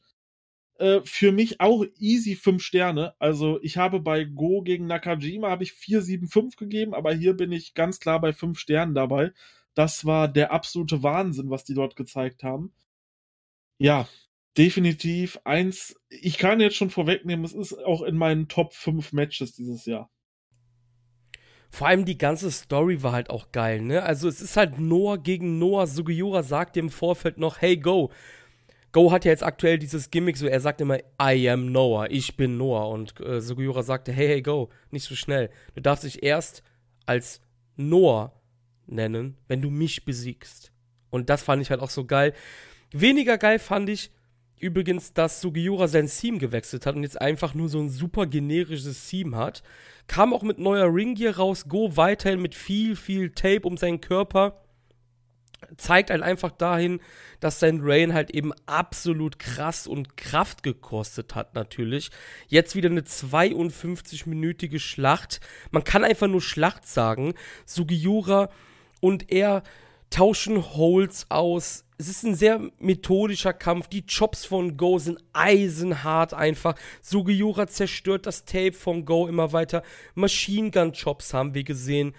Wir haben Spots auf einer Ringecke gesehen, wo es mit einem Neckbreaker dann runtergeht von Go. Es gibt sogar einen Moonsault von Go Shiozaki, wo Sugiura direkt danach ihn in den Griff nimmt, also quasi no-sellt einfach. Es ist einfach ein absoluter Kraftakt beider Herren, vor allem Sugiura ist auch an die 50 Jahre alt, das dürfen wir auch nicht vergessen, ne? Ja. Und ja, Go schickt Sugiura mit Lariats und Chops beinahe in den Tod. Sugiura schwächelt immer weiter und weiter muss sich dann am Ende schlussendlich nach der Govern Lariat geschlagen geben. Und du hattest es gerade eben schon gesagt, die Schlussphase war, Schlussphase war atemberaubend gut. Und auch für mich wir haben jetzt gleich ja die Awards, aber ich habe mich immer noch nicht richtig entschieden zwischen den beiden Go-Matches, weil ich kann Argumente für beide sehen und ich finde es halt einfach so unglaublich. Hättest du mir vor einem Jahr oder vor anderthalb Jahren gesagt, dass irgendwann mal Go Shiozaki seinen x-ten Frühling erlebt und sowas hinlegt wie in diesem Jahr, ich hätte dich für verrückt erklärt, Marius, wirklich. Ich hätte es dir nicht abgekauft. Aber der Typ hat halt unfassbare Matches geworkt. Das ja auch wieder, wie du gesagt hast, fünf Sterne, eins der besten Matches des Jahres. Und danach passiert etwas, was wir auch schon gecallt haben. Keiji kommt raus. Und wir kriegen Keiji gegen Goshi Ozaki im Januar, ne? Nein, eben nicht. Im Februar, Februar. Im Februar, am 21.12. gibt es die Rückkehr vom Pro Wrestling Noah in die Nippon Budokan, in ihre Heimat. Wir gehen davon aus, dass im Februar weiterhin keine volle Crowd sein kann. Jetzt ist meine Frage. Hätten wir volle Crowds, in der Budokan passen glaube ich 12.000, 13.000 rein. Du nimmst Muto, okay, ich verstehe das, es könnte ein Ticket-Mover sein bei älteren Fans. Aber macht Muto an sich Sinn? Einfach aus der wrestlerischen Sicht? Du füllst das Building wahrscheinlich eh, weil du nur 3000 reinholen darfst oder sowas. Mhm. Das ist natürlich eine gute Frage. Ich, ich verstehe auf jeden Fall deinen Punkt. Ich glaube, wenn es unlimitiert wäre, wäre es auch mit Moto Shiozaki nicht ausverkauft. Ich schätze, man wäre vielleicht Glaube so bei, nicht, ja. keine Ahnung, 5.000 bis 6.000. Ja, vielleicht. genau. Ich, ich hatte, ich hatte, habe ich jetzt privat gesagt, dass ich meinte, 6.000 wären voller Erfolg bei einer vollen Halle? Also bei den vollen Möglichkeiten. Und 6.000 dürfen wahrscheinlich gar nicht rein, ne? Ja. Vermute ich jetzt mal. Keiji Moto, der Mann ohne Knie, darf wirklich nochmal von Go verprügelt werden. Also, Hand aufs Herz, Marius. Ich, ich mache diese Ansage jetzt am 20.12. im Japan Roundup hier auf wrestlinginfos.de. Wenn Keiji Muto Go Shiozakis Reign, seine historischen, seine historische Regentschaft beendet, schaue ich kein Pro Wrestling Noah mehr. Nie mehr. Das mache ich nicht mehr. Okay. Das ist meine Ansage. Dieser Reign darf nur von einem Mann beendet werden. Und der ist Kaito Kiyomiya. Denn nur diesen Mann bringt es auf ein Next Level und keinen 60-jährigen Kijimoto. Oder sehe ja, ich das, das falsch? Ja, hundertprozentig. Also, das ist, ja, ist auf jeden Fall eine Ansage, Leute. Merkt euch das.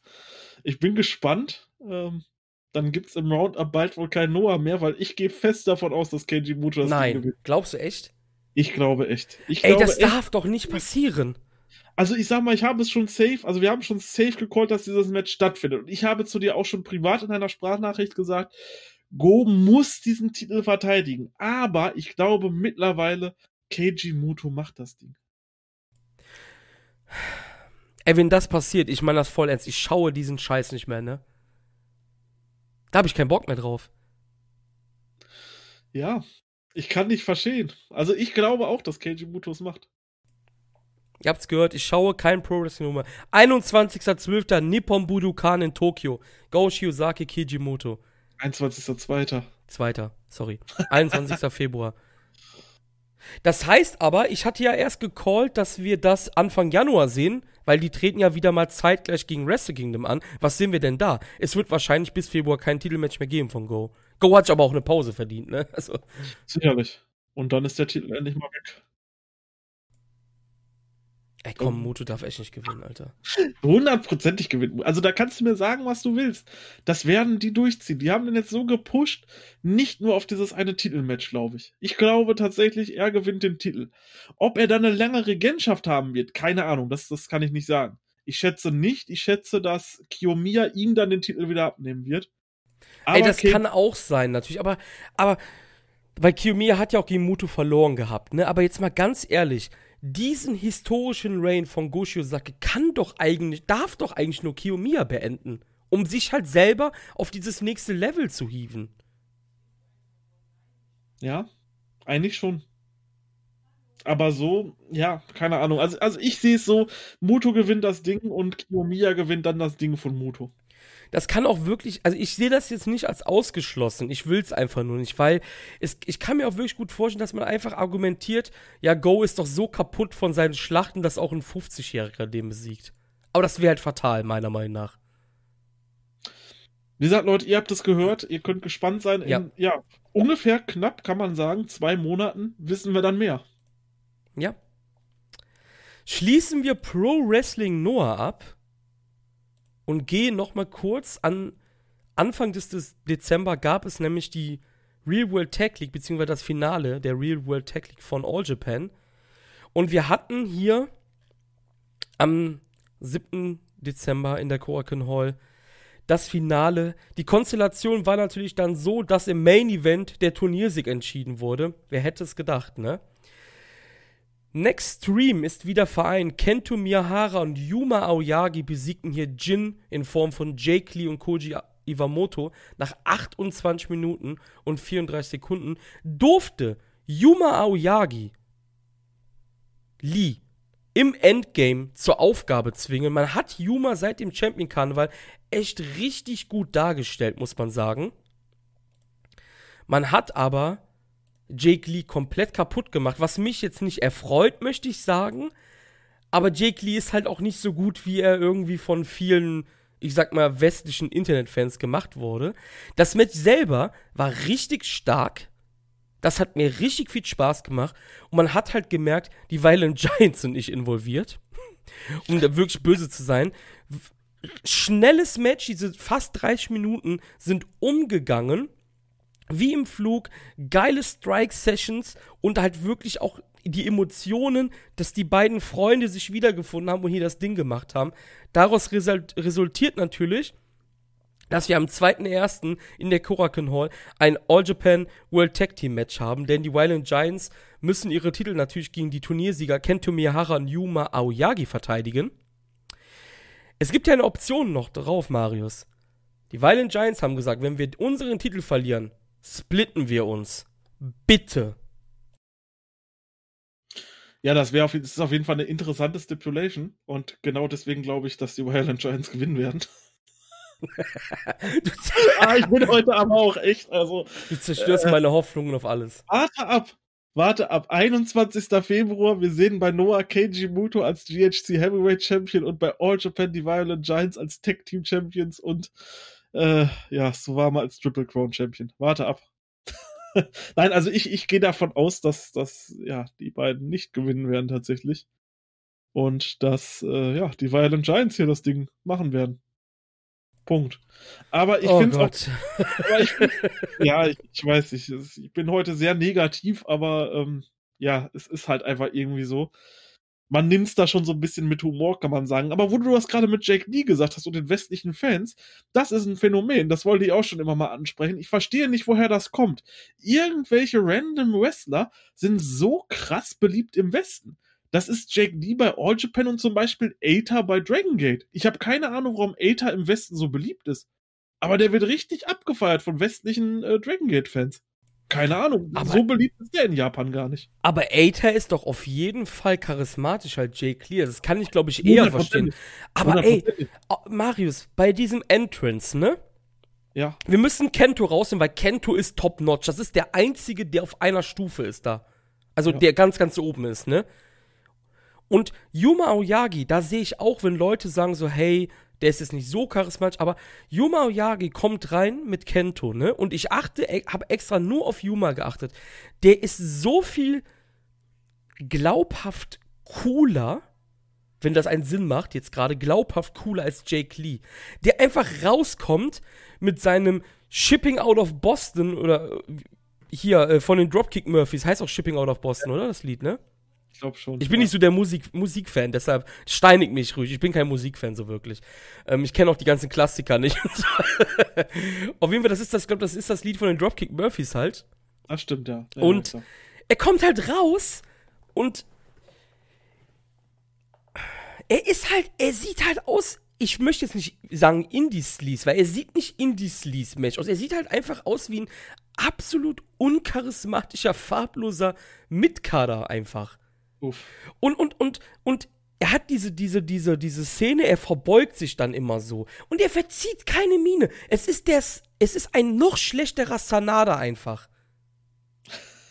der Typ ist so uncharismatisch, dann kommt, er, sie, also Jin kommt mit Jake Lees Musik rein, aber Koji Iwamoto ist der, worauf der Spotlight liegt als Junior Heavyweight, der halt mit seiner Robe, mit seiner Maske, also er legt die dann halt immer ab beim Entrance, reinkommt und keine Ahnung, Jake Lee ist halt einfach.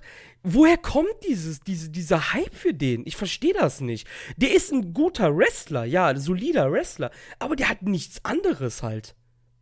Ich würde sogar sagen, das meine ich echt ernst, okay, es gibt vielleicht einen Grund, warum Jake Lee nur in Anführungsstrichen bei All Japan ist halt, ne? Aber Yoshihashi hat mehr Charisma als Jake Lee auf jeden Fall. Boah, das ist jetzt gewagt. Das ist jetzt gewagt. Ey, komm, ähm, Yoshihashi hat viel mehr Feuer auch als er zum Beispiel. Ja, das stimmt, das stimmt. Das, da, da Jake Lee sieht immer aus, als ob ihm einfach alles scheißegal ist. Die verlieren das Match, scheißegal, ich muss aufgeben hier in dem Match, scheißegal. Keine Miene verzieht der Typ. Ja, es, es, es, es ja, stimmt ja irgendwo auch zu, klar. Ähm, aber ich glaube, aus Jack Lee könnte man trotzdem was machen, aber irgendwie macht er es nicht. Ich weiß auch nicht. Also ich fand ihn einen mit am unterhaltsamsten im Champion Karneval. Gut, das ist jetzt nicht schwer.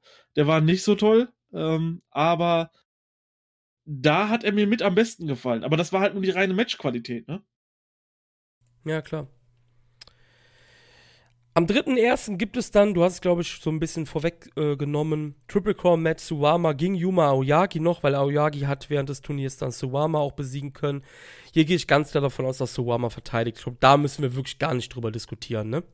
Da brauchen wir nicht drüber reden, nee. das macht Suwama. Und was halt das Lustige daran ist, wenn wir jetzt schon dabei sind, Jiro Ikemen Kuroshio hat ja auch Suwama im Champion Karneval gepinnt und es ist einfach nichts draus resultiert. Er hat einfach den Champion gepinnt und geht zur WWE. Ey, ohne Witz, ne? Was ist das für ein Booking? So gerne ich Shuji Ishikawa als Wrestler mochte vor ein paar Jahren, weil mittlerweile ist er halt leider seinem Alter, man hat halt gemerkt, dass er halt gefühlt fünf, sechs, sieben, acht Jahre Deathmatches natürlich gemacht hat und so, ne? Er ist halt nicht mehr derselbe wie vor ein paar Jahren noch. Wobei, auch gegen Kento hat er ja ein cooles Match gemacht dieses Jahr.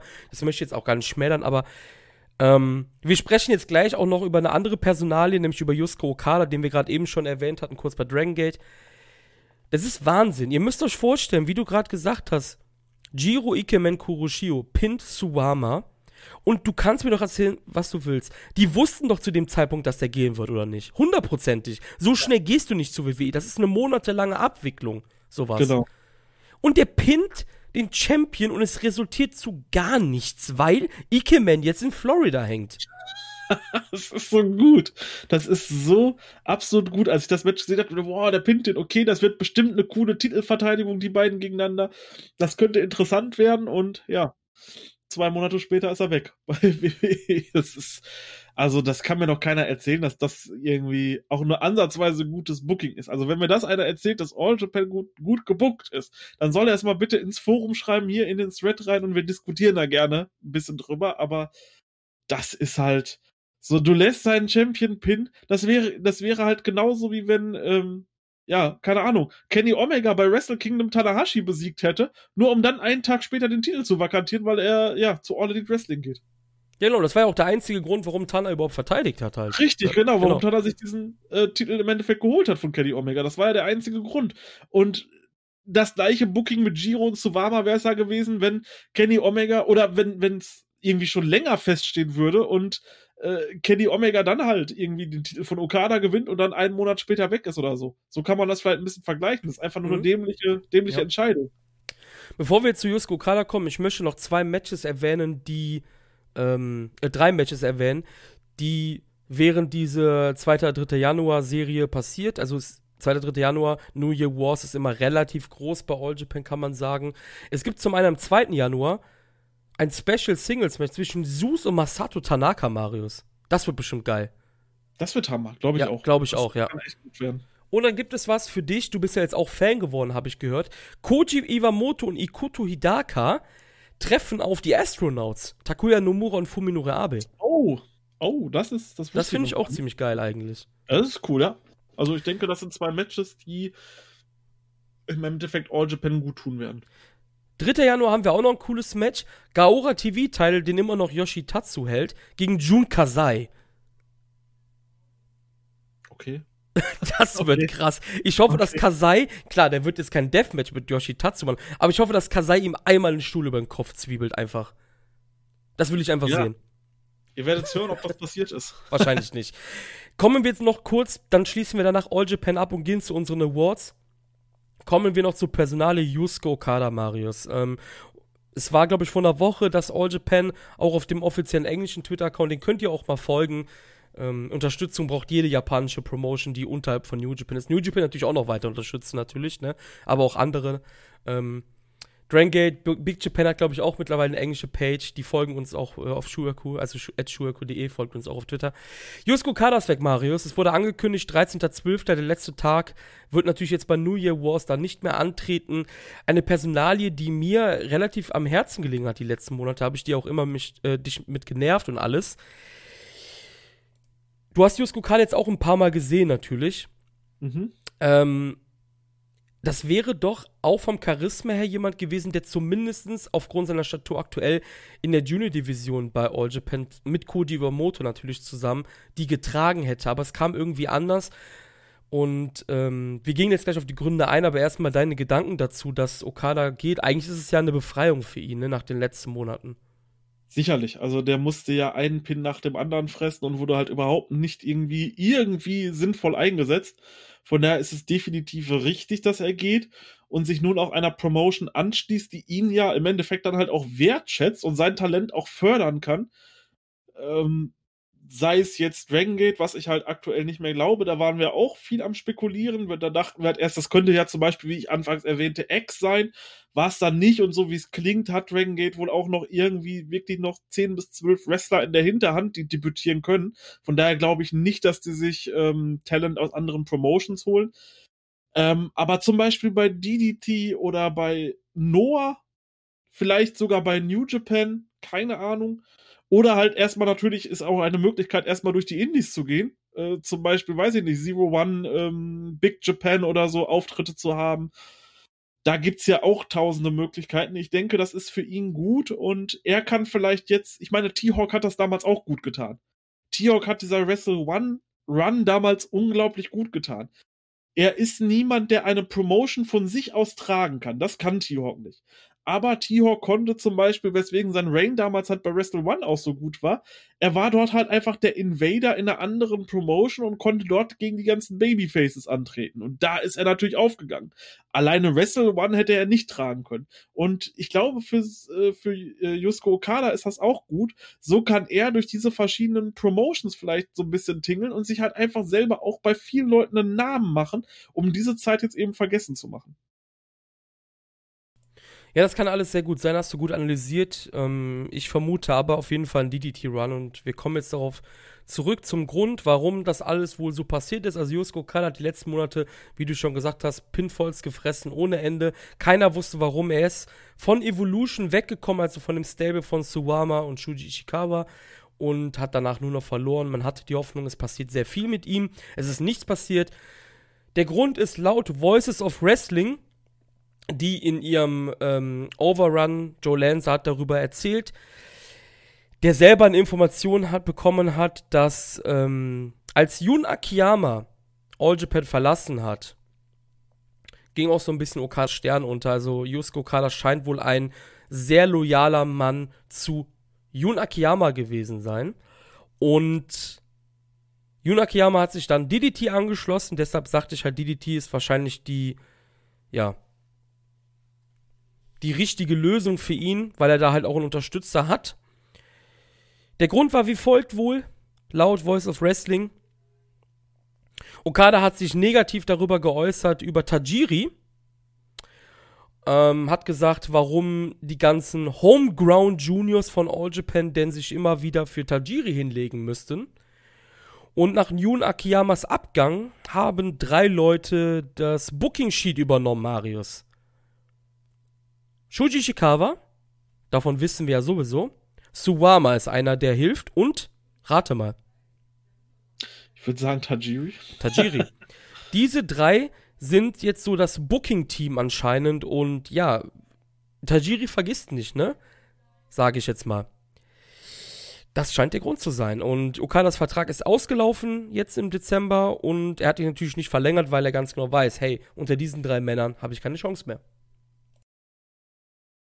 Ja, ist natürlich eine sehr ärgerliche Situation, wenn du erst quasi jemanden hast, der dich unterstützt und der das dann halt auch sieht und dann der andere dann halt so im Endeffekt aufsteigt und dich im Endeffekt so degradiert. Das ist natürlich nicht geil, aber naja, was soll man machen? ist passiert und es ja. ist für ihn auf jeden Fall eine große neue Chance jetzt. Definitiv, ja.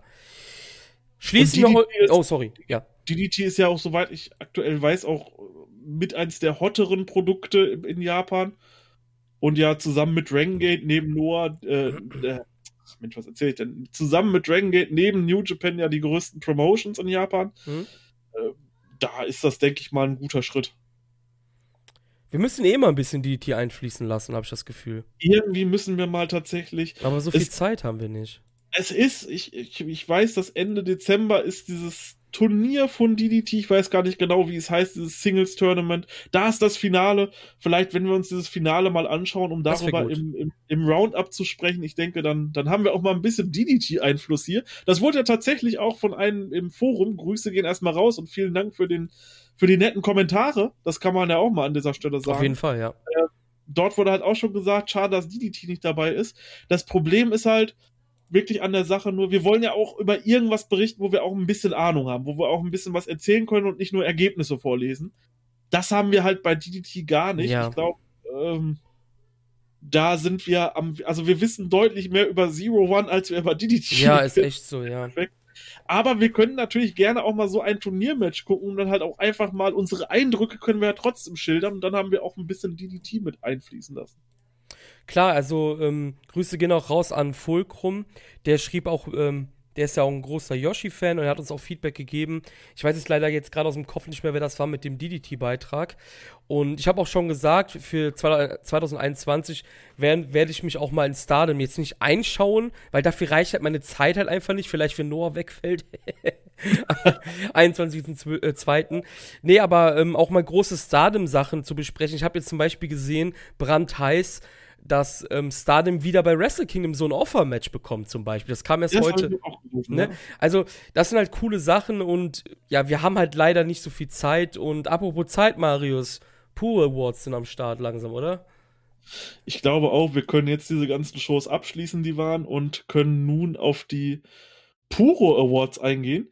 Ähm, die Show von heute, also wo wir es aufnehmen, war noch eine Big Japan Show. Die werden wir dann im nächsten Roundup besprechen, weil die hat halt jetzt noch keiner gesehen und konnte auch noch keiner sehen, weil die halt auch noch nicht irgendwo verfügbar war. Deswegen, ja, reden wir da beim nächsten Mal drüber im Januar dann.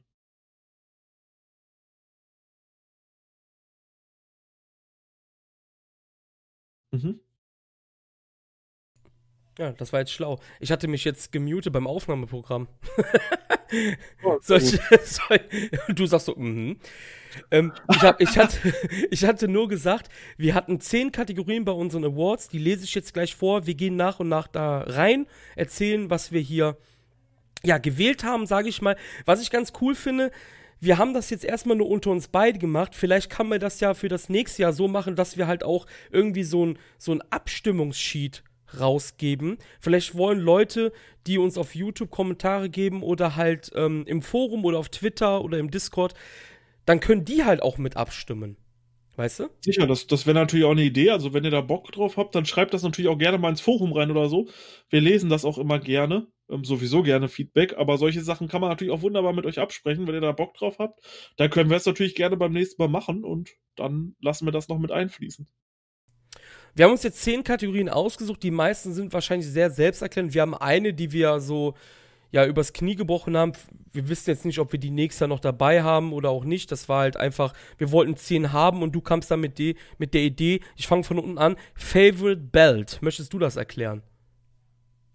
Ja, Favorite Belt im Endeffekt. Dabei geht es bei dieser Kategorie darum, welches war nun der, äh, ja, im Endeffekt Titel, welcher einem am meisten Spaß gemacht hat in diesem Jahr generell overall. Und da sollten wir uns dann halt für irgendeinen Titel aus dem japanischen Bereich entscheiden, wen wir dieses Jahr einfach am meisten gefeiert haben. Sollen wir die Kategorien erstmal vorlesen oder sollen wir direkt reingehen? Was sagst du? Ich würde sagen, lies einmal kurz die okay. Kategorien vor und dann fangen wir von unten okay. an und gehen einfach durch.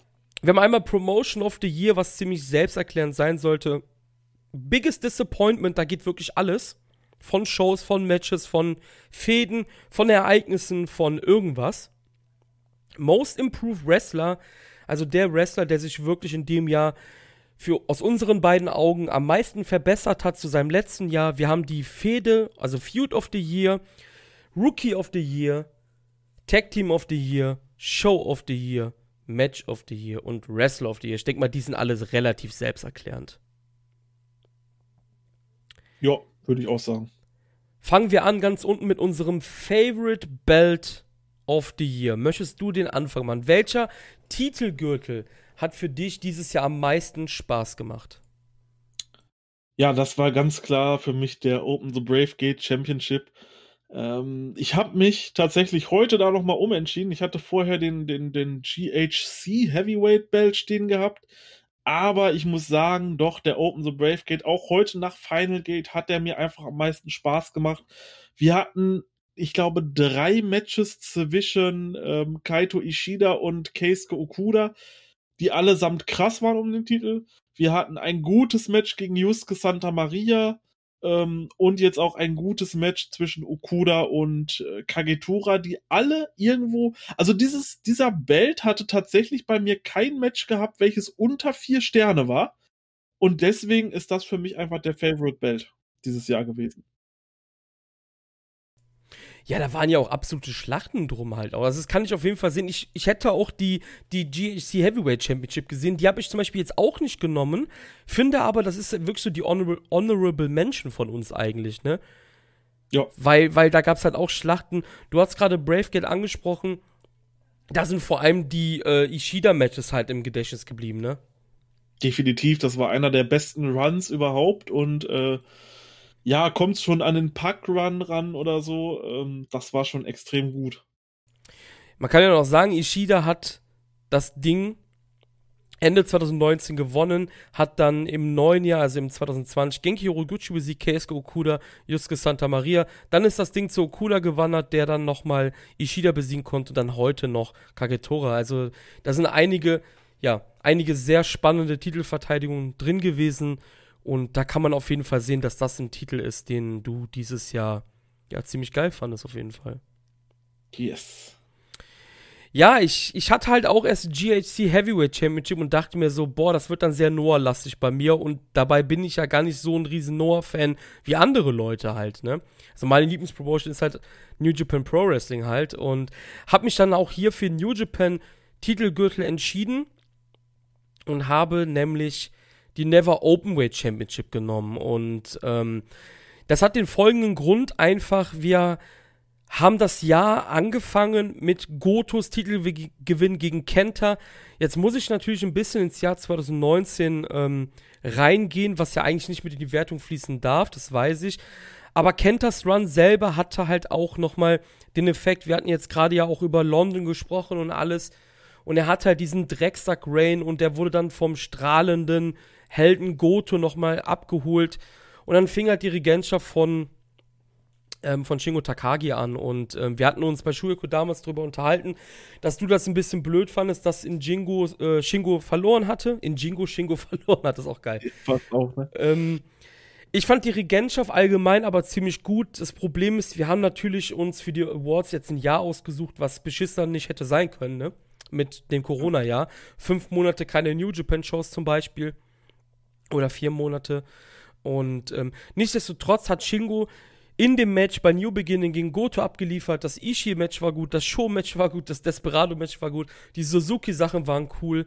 Und ähm, ich mochte halt, im Gegensatz zu dir, mochte ich halt diesen Switch Suzuki ganz gerne, der halt Takagi noch ein bisschen mehr Profil gegeben hat. Jetzt stehen wir vor einem Match gegen Jeff Cobb bei Wrestle Kingdom, was natürlich auch nicht in die Wertung einfließen kann, weil es ja im neuen Jahr ist. Nichtsdestotrotz, hier Fand ich halt cool, weil Jeff Cobb ist gerade so ein bisschen der All-Time-Nemesis von Shingo, denn er kann ihn gerade nicht besiegen und das sind alles ein paar Sachen, die Shingo mehr Profil geben und ähm, deshalb habe ich halt den Never Openweight Championship ausgesucht. Auch auf jeden Fall eine interessante Wahl und die kann ich aussehen. Also ich denke mal, es wäre bei mir auch zwischen den beiden bei den Honorable Mentions gewesen. also zwischen GHC und Never Openweight, die wären da als nächstes gekommen. Das war ja auch quasi der Main Belt dieses Jahr bei New Japan. Ja, kann man so sagen, ja. Also, ich kann schon mal sagen, dass New Japan echt nicht gut weggekommen ist bei mir. Also, das ist so, ja, muss man leider mal vorwegnehmen. Promotion of the Year, Marius. Da ist wahrscheinlich keine große Überraschung, oder? Ja, was soll ich daneben? Dragon Gate, ganz klar. Also Dragon Gate ist einfach die bestgebookteste Company dieses Jahr gewesen, mit weitem Abstand. Also, was ich so gelesen und gesehen habe, da kam überhaupt nichts dran. Die haben halt einfach mit ihrem Ding weitergemacht wie sonst was, auch in diesen Zeiten, wo viele eher einen konservativen Stil gehen und sagen, hey, äh, wir machen hier keine großen Sachen und Hauptsache, wir kriegen erstmal ein paar Tickets gesellt, geben die ihr komplettes Roster ab an einen 20-Jährigen, der alle Publikumslieblinge im Endeffekt besiegt. Ähm, die Angles, die Turns waren so gut gebuckt, die du überhaupt nicht ja gesehen hast. Debüts von Leuten wie Dire Inferno, die einfach aus dem Nichts kamen. Die ganze Geschichte um Ishida und Okuda jetzt die ganze Geschichte um SB Kento, dann das Karriereende von Masato Yoshino, was die ganze Zeit im Gespräch war, dann dieser Naruki Doi Reign nach über zehn Jahren wieder einen Titel gehalten, beziehungsweise wieder den Brave Gate Titel gehalten. Das war einfach der absolute Wahnsinn, was die dieses Jahr dort zusammengebuckt haben. Ich hatte mit dir gestern gesprochen und hatte gesagt, äh, das Einzige, was für mich bei Dragon Gate gefehlt hat, das waren halt dieses richtig herausstehende Match, wo du sagst, fünf Sterne. Deswegen haben wir auch noch abgewartet bis Final Gate, weil da gab es halt eben dieses Match mit diesem, ja, mit diesem Unit-Krieg zwischen RED und Toryumon, was wir eben gesprochen haben.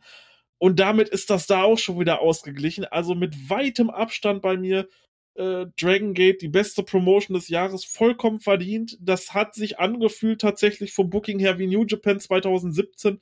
Das war einfach der absolute Wahnsinn. Und jede noch so kleine Kurakun-Show war einfach so interessant, dass ich mir gesagt habe, schon Tage vorher, ey, wann kann endlich dieser Tag sein? Ich will sehen, was bei dieser Kurakun Hall Show passiert. Großartig einfach nur. Ja, ich glaube, hätte ich aktiver Dragon Gate geschaut, soll, oder wäre meine Wahl wahrscheinlich auch auf Dragon Gate gegangen, weil der allgemeine Tenor, der durch die einschlägigen Social Medias geht, ist ganz klar sehr positiv. Ich glaube, Dragon Gate erlebt gerade auch so eine kleine Hochzeit bei wrestlich, äh, hm, bei westlichen Fans, die gefühlt schon seit Jahren nicht mehr gegeben hat, ne? Ja, ja, tatsächlich. Also es fangen jetzt Leute an, vielleicht als bestes Beispiel Tapla zum Beispiel. Ähm, die gute Dame, die dort die ganzen schönen Zeichnungen macht von den verschiedenen Western, ist jetzt auch komplett in Dragon Gate drin und schaut da auch irgendwie jede Show mit. Und es erlebt halt gerade wirklich so ein Hype, aber das halt auch nicht irgendwie unverdient oder so, sondern wirklich komplett verdient, weil dieses Booking, das ist halt einfach geil. Und deswegen kann ich nur sagen, wenn ihr noch nie in Dragon Gate reingeschaut habt, dann schaut gerne in Dragon Gate rein. Äh, es lohnt sich. Ja, bei mir war es ein bisschen schwerer. Kannst du dir das vorstellen? Ja. Ich habe Pro Wrestling Noah am Ende genommen und ähm, was ich trotzdem nicht wie so ein, wie so ein, kann man sagen, wie, ich möchte jetzt nicht sagen, wie ein unverdienter erster Platz anfühlt. Aber du kannst New Japan einfach nicht nehmen dieses Jahr. Das kannst du nicht machen. Weil New Japan so cool halt auch, wie ich eben gesagt habe, die Never-Sache war oder auch so cool die Junior-Title-Matches waren. Aber gerade die, die ganze Szenerie, wir kommen da gleich auch noch zu, auch bei anderen Kategorien, ähm, bezüglich der Double Championship, die haben mir einfach absolut nicht gefallen und deswegen konnte die Wahl eigentlich auch gar nicht auf New Japan ähm, fallen. Und ich habe Pro Wrestling Noah genommen, weil das die Promotion war, die ich neben All Japan und New Japan am, ich würde sagen, am meisten dies da verfolgt habe. Und da haben mir halt die beiden Titel, das Booking der beiden Titel, also der National Championship und auch der ähm, GSC Heavyweight Championship, halt so gefallen, dass ich das Junior Chaos wirklich weiter, also viel weiter hinten dran gestellt habe, als ich das bei New Japan um die Double Championship ähm, getan habe. Weißt du, was ich meine? Ja, ich verstehe, was du meinst. Also, weil wir haben jetzt über Go, wir werden noch weiter über Go gleich reden, ähm, wir haben schon über die Match gesprochen, Nakajima-Match, äh, Sugiura-Match. Er hatte auch ein cooles Match mit Akitoshi Saito. Der, der Run ähm, des N1s natürlich, den darf man halt auch nicht vergessen, wo er halt einen coolen, eine coole Story hatte, halt mit, diesen, mit dieser Verletzung und alles. Und bei der National Championship haben wir natürlich auch die ganze Sache um, um Kenno halt. Also Kenno hat sich das Ding geholt von Nakajima. Nakajima hat sich das Ding von Sugiura geholt und ich finde so ein bisschen der National-Title bei Noah hat halt wirklich krasse IC-Vibes, ne? Zu seinen ja, besten so, Zeiten ja, ja. halt, ne? Also Nakamura IC-Vibes, ja. Genau, also es ist halt wirklich, wenn ihr euch die Titelhistorie der National Championship anschaut, die ist ja erst im November gekürt worden damals. Sugiura, Nakajima, Keno. Das sind Main-Eventer. Ja, das sieht Verteidigt wurde das Ding gegen Sakuraba, gegen Kiyomiya in einem Double-Title-Match, was in einem Draw geendet hat. Nakajima hat das Ding noch gegen Sawyer und Inoue, das sind halt eher so Mitkader natürlich, aber ähm, alleine Kiyomiya natürlich und ähm, Sakuraba stechen ja bei Keno zum Beispiel raus und das Booking allgemein bei Noah von den, ich sag's mal, von der Main-Event-Szene hat mich dann wirklich dazu gebracht, halt Pro Wrestling Noah zu nominieren. Ja, ich kann's, ich kann's sehen, definitiv. Also New Japan wäre es auch nicht bei mir an zweiter Stelle geworden. Wen hättest du denn an zweiter Stelle gepickt, wenn du müsstest? Ich glaube, ich hätte mich tatsächlich auch für Noah entschieden. Ja, ja, ja. Also kann ich halt sehen, weil ja.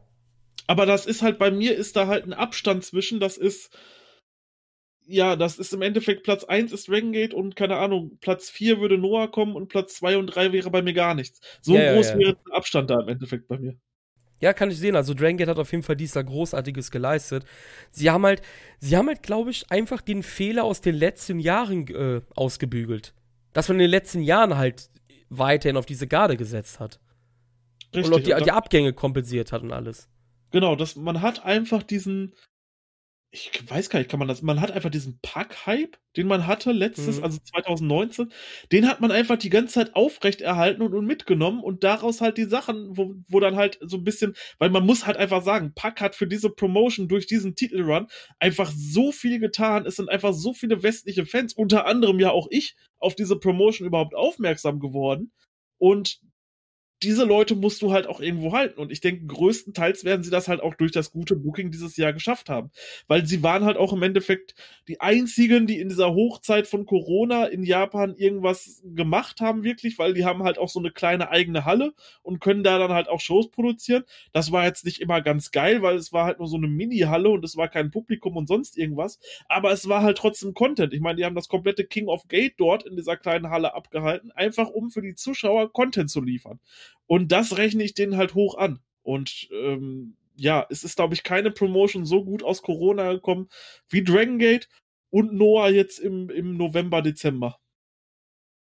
Und das Allerwitzigste ist halt, dass einfach Dragon Gate USA seit sechs Jahren tot ist und Dragon Gate jetzt ihr Revival so im Westen ein bisschen erlebt.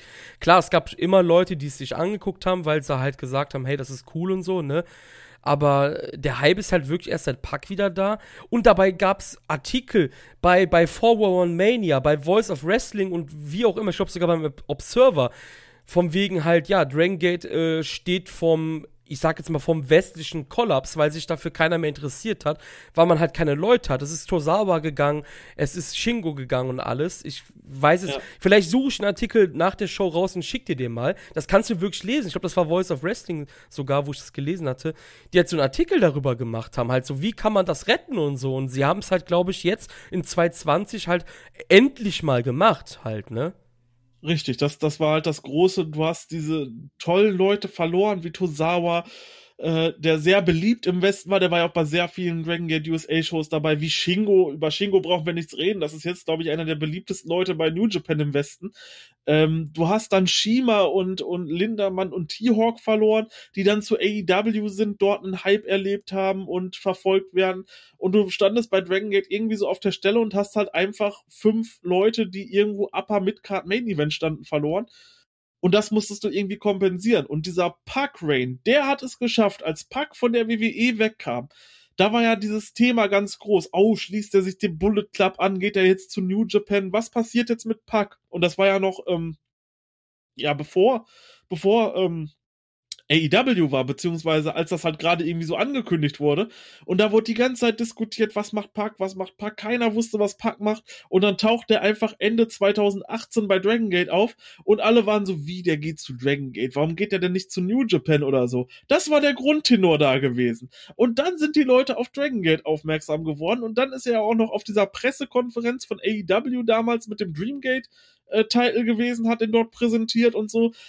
Also der hat für die Promotion durch dieses halbe, dreiviertel Jahr, was er da war, einfach so viel getan, dass das kann man sich gar nicht vorstellen. Ja, auf jeden Fall. Also das, das ist ein echt gutes Resümee halt, dass man halt ja. den Turnaround geschafft hat. Richtig. Kommen wir zu weniger erfreulichen. Biggest Disappointment, Marius. Was hast du da genommen? Was war die größte Enttäuschung für dich im Jahr 2020? Abseits von der Pandemie selber natürlich. Ne? Das haben wir natürlich nicht mit reingenommen. Ja, wir, wir Also wir haben, ja genau, wir haben, wir haben keine Covid-Crowds und so, das haben wir alles ausgeschlossen direkt. Ja, das, das ist, äh, das kann man nicht bewerten. Und wenn jetzt einer, äh, das, das, das, das würden wir nicht machen. Das wäre unfair, da zu bewerten, dass dann bei tollen Matches die Crowd einfach nicht da ist und es deswegen nicht gezogen hat. Das ist aber ähm, was ich bemängeln möchte, ist nämlich der Champion Karneval. Und zwar, ich habe mich sehr auf den Champion Karneval gefreut. Und ich war auch in dem Preview, was man noch auf unserem alten Shuyaku-Kanal hören kann, gehypter auf den Champion Karneval als auf den N1 Victory. Durch das Teilnehmerfeld und durch die Blöcke. Und es war halt einfach ein bisschen kleiner und ich fand es cooler und dachte, hey, da, da habe ich richtig Spaß mit. Im Endeffekt war das aber eine reine Enttäuschung. Die Shows fanden da auch schon vor Publikum statt. Das heißt, Clap-Crowds hat halt jeder, aber es war halt schon wieder eine Crowd da. Aber die Stimmung war gefühlt, ja, tiefer als Dragon Gate, die ohne Publikum das King of Gate damals gemacht haben, so. Da standen immerhin noch ein paar Wrestler rum und haben Party gemacht. Die Matches waren alle nicht gut. Ich glaube, das beste Match aus dem Turnier außerhalb des Finales war eben Shuji Ishikawa gegen Kento Miyahara, wo man, keine Ahnung, vielleicht so 3-7-5 vielleicht an einem guten Tag einen Vierer geben würde. Aber das war das einzige Match, was irgendwie annähernd da dran war. Das Finale war dann wiederum großartig. Dem habe ich, glaube ich, da sogar viereinhalb Sterne gegeben. Das war ein absolut großartiges Match, Sus gegen Miyahara. Aber das ganze Turnier war einfach eine absolute Enttäuschung. Ähm, wie, wie hieß er noch? Kuma Arashi, genau. Kuma Arashi.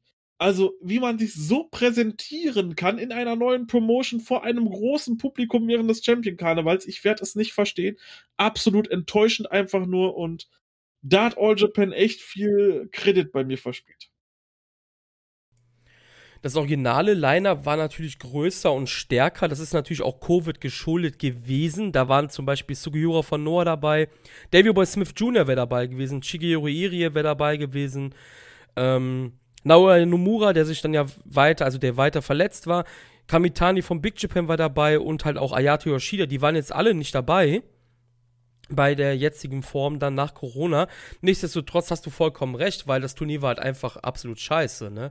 Und ich habe halt wirklich die Vermutung mittlerweile, dass sie halt wirklich gesagt haben zu ihren Wrestlern, hey, mach das mit angezogener Handbremse, wir haben eh nichts zu verlieren. Ich kann mir das voll gut vorstellen. Ja, das könnte natürlich Matches sein. waren unfassbar kurz auch, ne? Natürlich. Ja, und total langweilig teilweise. Ja, ja, also, ja. Ach, ganz schrecklich. Also wenn Kento schon keine coolen Matches hat mit irgendwem, ne? In der Vorrunde jetzt. Ja. Sorry, aber da weißt du Bescheid, ey. Ich glaube, das Yoshi, das Yoshi Tatsu-Match war auch noch ganz gut, aber das sind dann zwei Matches von, keine Ahnung, 20 oder so, die gut waren und der Rest war halt einfach schlecht. Das muss man halt einfach sagen. Die waren halt einfach langweilig. Da kann man auch nicht sagen, die Matches waren okay. Die waren einfach langweilig. Und das ist halt, hm. ja. Ich weiß auch nicht. Ich hatte auch einen dicken Rant damals auch bei Schuaku, glaube ich, darüber. Bin mir gerade nicht. Ich, ich war, glaube ich, richtig. Ja, genau. Und wir hatten, wir, hatten das auch mit, wir hatten das auch mit dem N1 verglichen. Das N1 war an sich das stärkere Turnier. Dort war dann halt das Finale absoluter Blödsinn und nicht gut. Hm. Ähm, während halt das Finale beim Champion Karneval abgerissen hat. Immerhin, muss man sagen, da hat das Finale wenigstens abgerissen. Aber wenn nur die Matches abreißen, irgendwie abreißen oder gut sind, wo Kento drin ist, das sagt schon viel über eine Promotion aus. Wenn kein anderer irgendwie imstande ist, dort ein gutes Match hinzulegen. Ja, kommen wir zu meinem biggest disappointment. Das wird vielleicht sogar noch schlimmer. Ich habe die Night to Evil Fehde aufgeschrieben. Allein die Fehde. Ähm, ich weiß es leider nicht mehr, wie deine Gedanken dazu waren. Ich war, ich will jetzt sagen, ich war gehypt aber ich fand es schon interessant, dass man Evil hat turnen lassen. Und ähm, dass Evil zum Bullet Club gegangen ist, habe ich mir auch gut zusammenreimen können, weil es war Corona. Der Bullet Club wäre unfassbar irrelevant dieses Jahr gewesen. Irrelevanter als ohnehin vielleicht schon. Hätten sie nicht diesen Kopf gehabt halt, ne? Mhm. Und ich konnte das alles sehen und auch ein bisschen Bewegung wieder in die Stables. Das ist ja das, was wir bei New Japan immer mal wieder kritisieren, was bei Noah bei der Junior Division ein bisschen zu oft passiert. Ist hier meistens immer zu wenig. Und, ähm, aber was da abgeliefert worden ist, Marius, das war die unter allerster Kanone einfach. Ja, keine Emotionen, ja. keine Emotionen der Leute, ähm, keine interessanten Kämpfe zwischen den beiden. Und ich fand den Titel, ich fand den Titelgewinn nicht mal schlimm. Das ist ja nicht mal das, was ich kritisiere, weil es halt so auch Naito was zu tun gegeben hat über den Sommer. Und er hatte dann eine seiner größten Träume, war ja nicht nur Double Champion zu werden, sondern auch eine Open-Air-Show von New Japan zu Headline. Das hat er ja auch geschafft. Und er hat den Titel dann ausgerechnet da auch wieder zurückgeholt in einem, in einem Baseballstadion. Er ist ja großer Baseball-Fan auch. Und das möchte ich gar nicht kritisieren, aber keinerlei Emotionen von dem Mann, der dir seit Tag 1 bei Los Ingobernables de Japón zur Seite gestanden hat. Und das verstehe ich einfach nicht. Ja, das war vielleicht einfach. Ähm, ja, ich habe das, ich habe das tatsächlich nicht genommen, weil ich mir einfach auch wenig erhofft habe davon. Weil ich dachte, okay, das wird nicht. Naito ist nicht mehr der von früher. Evil ist nicht so gut. Das wird nichts Großes werden. Ich war irgendwo interessiert am Anfang daran, weil ähm, das halt natürlich eine vollkommen neue Situation war aber es hat mich halt irgendwie dann auch nicht gejuckt. Deswegen habe ich es auch nicht genommen. Ich kann aber hundertprozentig verstehen, warum du es genommen hast. Ich fand die Fehde schrecklich und bin froh, wenn das irgendwann komplett vorbei ist und Evil einfach wieder in der Midcard versunken ist. Ähm, warum gibt es keine Emotionen? Das ist halt wirklich meine Frage einfach. Auch bei Sanada Evil, wir hatten es jetzt ja bei unserem BOSJ-Review hier auf Wrestling Infos da haben wir auch gesagt, hey, warum kommt das denn jetzt einfach so vier Monate später bei Sanada? Ah. Ne? Eigentlich hätte ich sagen müssen, nicht Night to Evil Fehde, ich hätte äh, LIJ gegen Evil Fehde machen müssen. Weil auch Sanada halt, Sanada Evil halt unfassbar scheiße ist halt. Oder war. Ja.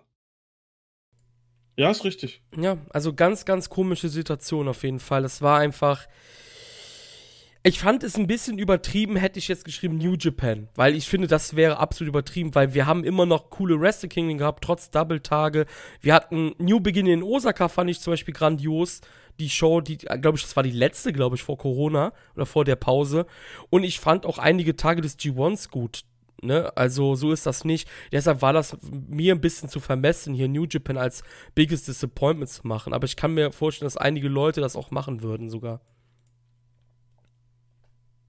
Ja, hundertprozentig. Ich, ich, ich, ich sehe das.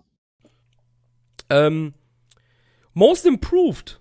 Kommen wir wieder was zu etwas Erfreulichen. Most Improved Wrestler für dich. Wer hat sich am, ja, wer hat sich denn so gesteigert im Jahr 2020, dass du sagst, hey, das ist mein MIP? Kota Minora. Ganz klar für mich Kota Minora.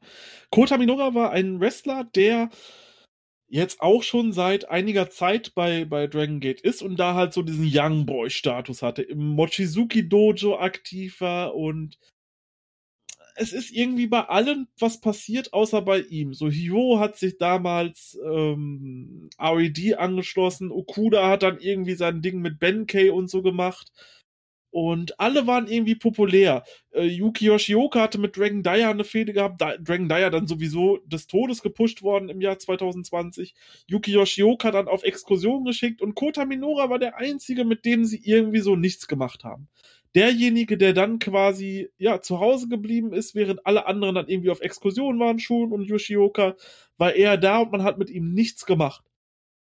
Bis irgendwann im Sommer als er dann auf einmal Siege geholt hat. Also, ähm, ja, dann auf einmal dicke Siege in Tag-Team-Matches geholt hat und dann auf einmal komplett on fire war. Und dann sogar Twin Gate Champion wurde, total überraschend mit Jason Lee in einem fantastischen Match. Und dann sein komplettes Outfit angepasst hat. Und er kam mit so einer riesigen Robe raus und sah quasi aus wie so eine kleine Version von Okada. So ein bisschen absolute Star Power durfte dann auch zum Beispiel die ähm, Abschluss-Promo in einer Kurakun Hall Show halten, was normalerweise halt solche Leute wie Naruki Doi oder Masato Yoshino halten, wo dann halt gesagt wird, ja, vielen Dank fürs Kommen und äh, wir freuen uns, Sie beim nächsten Mal wieder zu sehen. Das durfte Kota Minore auf einmal machen. Er hatte dann super krasse Matches zusammen mit Jason Lee, äh, wovon auch eins auf jeden Fall in meinen Top 10 ist dieses Jahr. Äh, gegen Dragon Kid und Susumu Yokusuka von Dangerous Gate. Und auch jetzt danach, er ist jetzt bei Masquerade, wurde dort direkt äh, eingesetzt und ist da jetzt auch ein Mitglied, konnte jetzt heute hier nochmal diesen Pin in diesem 12-Man-Match machen. Also der hat sich wirklich von im Endeffekt, wie du, du schwebst komplett in der Luft und man hat nichts mit dir vor, so hey, du bist auf einmal ein Superstar gemacht, innerhalb von einem halben Jahr. Und das ist halt einfach so eine krasse Entwicklung und auch der aktuelle Tenor ist. Also wenn der so weitermacht, so vom Aussehen und so, das ist halt einfach ein Superstar, der auch im Main Event dieser Promotion stehen wird. Und das hat er sich alles in einem halben Jahr im Endeffekt erarbeitet. Ja, was meine Wahl da dann doch relativ einfach gemacht hat. Ja, ich bin auch gespannt, wohin sein Weg geht. Passt ja auch wieder dazu, was wir eben gesagt hatten, dass Dragon Gate halt einfach ihr Produkt auf links gedreht hat, halt, ne? Also, beziehungsweise ihre Leute, ne? Mhm. Mein Most Improved Guy ist vielleicht eine gewagte Wahl an sich, weil der Typ ist ja schon ein bisschen länger aktiv als ein Kota Minoru zum Beispiel. Ich habe Yoshihashi genommen, hatte sogar Doki im Kopf. Kannst du dir das vorstellen? Ja. Ähm, nee, Yoshihashi habe ich genommen. Ich wollte Yoshihashi auf die Liste kriegen, weil eigentlich ist das vielleicht eine unpassende Wahl, weil wir beide ja schon immer gesagt haben, dass der Typ gut wresteln kann, ne? Aber ich finde, im Jahr 2020, das Thema hatten wir auch schon öfters, hat er in der Phase, wo die Big Player so ein bisschen abgetaucht sind von ihren Leistungen, war Yoshihashi, Yoshihashi einer derjenigen, die gute Leistungen gebracht haben, Feuer gebracht haben, interessant waren und vor allen Dingen jetzt auch im Westen, kann man sagen, endlich angekommen ist bei den westlichen Fans? Ich würde schon sagen, ja. Das ist halt das wahrscheinlich eins der wenigen Sachen, die positiv an Covid waren, dass er da angekommen ist, ja doch. Ja, und deswegen ist meine Wahl hier auf Yoshihashi gefallen, halt einfach, weil ähm, ich halt finde, dass er wirklich einer der besten Leute war von New Japan in diesem Jahr. Stimme ich dir vollkommen zu, das wäre meine zweite Wahl gewesen. Ah, okay, interessant. Also sind wir da auch gar nicht so weit auseinander eigentlich. Ja, richtig. Ich dachte halt erst so, das könnte eine gewagte Wahl sein, weil seine Exklusion ist im Jahr 2012 beendet worden. Das sind acht Jahre halt, ne? Wie kannst du ein Most Improved Player sein? Aber ich finde halt schon, dass er einer der Most Improved Guys ist, einfach. Hundertprozentig. Fehde des Jahres, auch hier sollte es keine große Überraschung sein bei dir. Nein. Kaito Ishida vs. Keisuke Okuda. Ähm, eine der besten Fäden, die ich in den letzten Jahren gesehen habe. Absoluter Wahnsinn von Anfang bis Ende. Ähm, angefangen bei der ersten ähm, Empty Arena Show von Dragon Gate am boah, 22.3. Die ganze Show ist auch frei auf YouTube, das heißt, da könnt ihr nochmal den Anfang sehen, wie sich die beiden einfach aus dem Nichts dort durch die Halle gebrawlt haben und halt Sachen machen konnten, die mit einer vollen Crowd nicht gehen, durch Stühle pfeffern, äh, gegen Wände klatschen und sonst alles Mögliche. Die haben sich da in dieser Halle einfach zerstört. Dann über das ähm, King of Gate hin, wo es dann diesen Betrug von Ishida gab, woraufhin dann ähm, Keisuke Okuda rausgeflogen ist, dann das, dann das Match um den Titel, äh, welches Ishida dann unfair gewonnen hat. Über das, über das Yusuke Santa Maria Match hat er auch irgendwo noch mit reingespielt, diese ganzen Mind Games, die zu dieser Zeit waren, bis zu diesem krassen, bis zu dieser krassen Kurakun Hall Show, die für mich ähm, sogar mit Anwärter auf die Show des Jahres war, die eine Kurakun Hall Show, wo das war. Ähm, als Ishida, als ähm, Okuda, als der Green Demon, äh, Yellow Demon rauskam, die Maske abgezogen hat und dann geturnt ist, aber dann doch nicht geturnt ist, weil er dann doch Ishida umgetreten hat und alle an der Nase herumgeführt hat. Also richtig gute Mind Games da drin. Plus dann halt diese letzten beiden Matches bei Gate of Destiny und ähm, beim Kobe Pro Wrestling Festival, die da nochmal alles rausgeholt haben. Also diese Fehde war der absolute Wahnsinn und meine Fehde des Jahres mit kilometerweitem Abstand zu irgendwas anderem. Also einen der besten Fäden, die ich im Wrestling gesehen habe, tatsächlich. Ja, das kann ich absolut sehen. Also, Ich glaube auch hier wieder, wie wir das eben hatten bei Promotion of the Year, hätte ich das alles richtig mitbekommen. Ich habe ja eigentlich nur die letzten Kämpfe von denen mitbekommen. Mhm. Also Titelwechsel, Verteidigung, ne?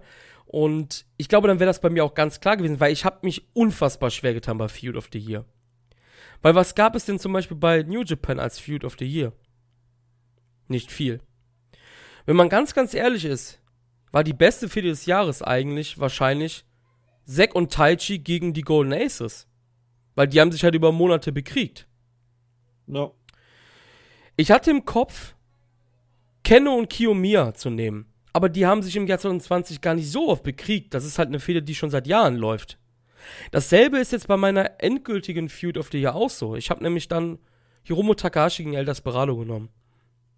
Und auch hier sehr, sehr schwer für mich, das irgendwie zu, ja, wirklich zu unterstreichen, weil die beiden sind auch dieses Jahr gar nicht so oft aufeinander getreten, aber vor allen Dingen das Finale jetzt hier hat es nochmal echt rausgerissen. Davor haben sie sich an diesem Junior Tech Team ähm, Title Tournament noch bekriegt und es gab ja noch das Foren-Match beim BOCert. Aber auch diese Fehde hat ja ihren Ursprung nicht im Jahr 2020 halt, ne? Der Ursprung ja. ist irgendwann 2010 oder so. Und das ist halt echt schwer. Also für, für mich, für die Promotions, die ich verfolge, ich glaube, du kannst sehen, dass das für mich wirklich eine der schwersten Kategorien war. Hundertprozentig. Also ich kann das auch sehen damit. Das wäre bei mir nicht das zweite gewesen. Bei mir wäre das zweite ähm, Aether gegen Masato Yoshino gewesen weil da ging es halt, die, der Anfang war im Endeffekt am 27. Dezember letzten Jahres, also so halb. Und da ging es halt darum, dass äh, Masato Yoshino angekündigt hat, seine Karriere 2020 zu beenden, weil wegen einer Nackenverletzung.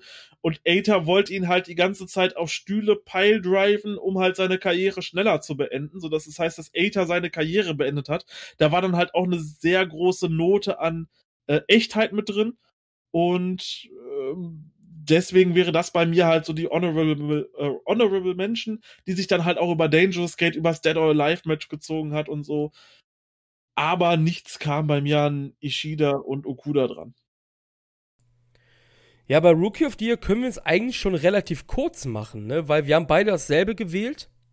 Und ähm, hier muss ich dann sagen, ich habe zwar die ganze Zeit gesagt, ich schaue nicht viel Dragon Gate, aber bei Rookie of the Year das ist eigentlich so eine Kategorie, die müssen wir vielleicht nächstes Jahr ein bisschen überdenken. Weil wirklich viel Rookie of the Year gibt's ja gar nicht im japanischen Wrestling, ne?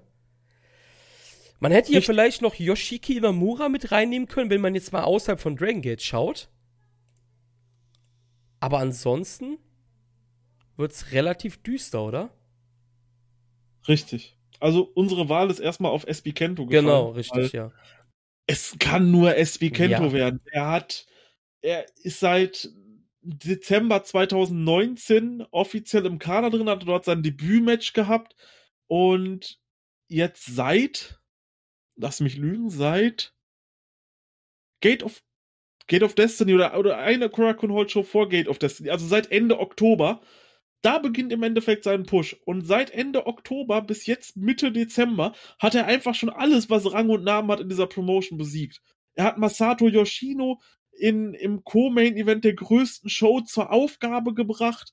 Ähm, er hat davor ähm, bei Gate of Destiny zwei Matches gehabt, beide Matches gewonnen.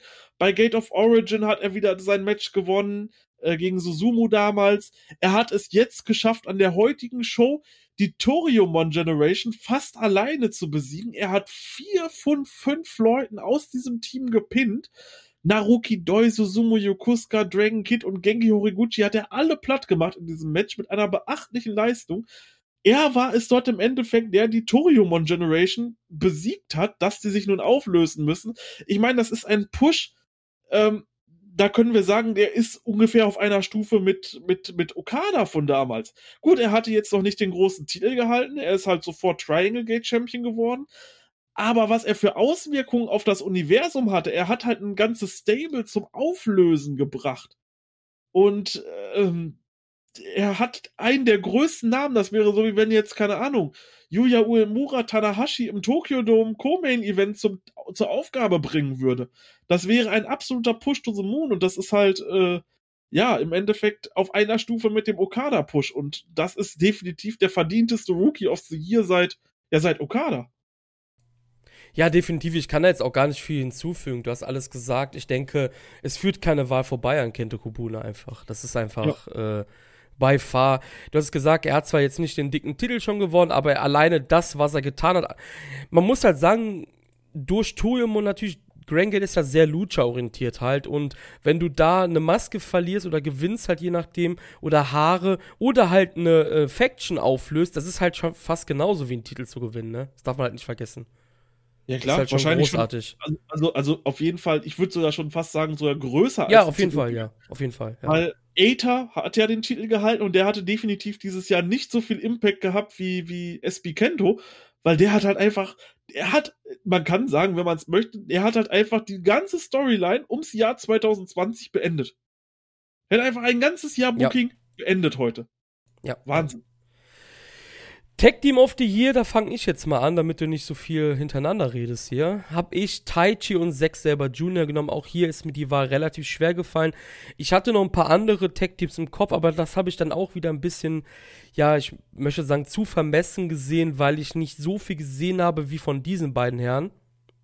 Und ich denke, dass die beiden es schon verdient haben, weil sie bei der größten Promotion in Japan halt wirklich die Tag-Team-Szene dominiert haben. Und sie hatten auch anständige Matches. Es ist jetzt nicht so, dass die beiden keine guten Matches hatten, ne? Aber Tag Team of the Year ist halt immer ein bisschen schwierig, vor allem bei New Japan. Ich denke aber, dass mit Taichi und Zack, die die Titel halt immer noch halten, eine relativ gute Wahl ist. Ich denke auch, da hast, da hast du eine gute Wahl getroffen. Sie haben vor allem auch so ein bisschen Frische mit in die Tag Team Division gebracht. Ne? Ja, genau, ja, ja, auf jeden Fall ja, ich habe mich für Kota Minura und Jason Lee entschieden, weil das einfach tatsächlich so das unterhaltsamste Tech-Team war, was ich dieses Jahr gesehen habe. Als sie, ich habe ja eben schon gesagt, sie haben ja BNB Hulk und äh, Kasma Sakamoto damals die Titel abgenommen in einem recht guten Match, war jetzt noch nichts herausragendes. Aber danach hatten sie eine Verteidigung gegen ähm, Susumu Yokusuka und Dragon Kid, wo ich 4,75 Sterne gegeben hätte. Also das war bis vor kurzem noch mein Match of the Year tatsächlich gewesen. Danach direkt eine Show später ein Match gegen Susumu und Genki Horiguchi, dem ich viereinhalb Sterne gegeben hatte. Danach haben sie leider halt schon die ähm, Titel verloren, aber ähm, das halt im Endeffekt kann man auch sagen undefeated, weil Jason Lee halt wegen Fieber aussetzen musste. Von daher haben sie die Titel halt so nie offiziell verloren. Und dieser Run, den sie hatten, der war einfach so, zwar kurz, aber so unterhaltsam und einer der besten Tag-Runs, die ich gesehen habe die letzten Jahre, weil der halt einfach so unterhaltsam und so gut war und die Matches waren so krass und die beiden haben so eine flashy Art im Ring. Das ist einfach genial. Das passt einfach perfekt und deswegen sind die mein Tag Team of the Year. Show of the Year habe ich mich für Wrestle Kingdom entschieden. Was eigentlich keine große Überraschung sein sollte. Ich habe mich jetzt in unserem Testdokument auf Tag 1 festgelegt. Ich weiß es nicht, ob wir das splitten sollen oder nicht.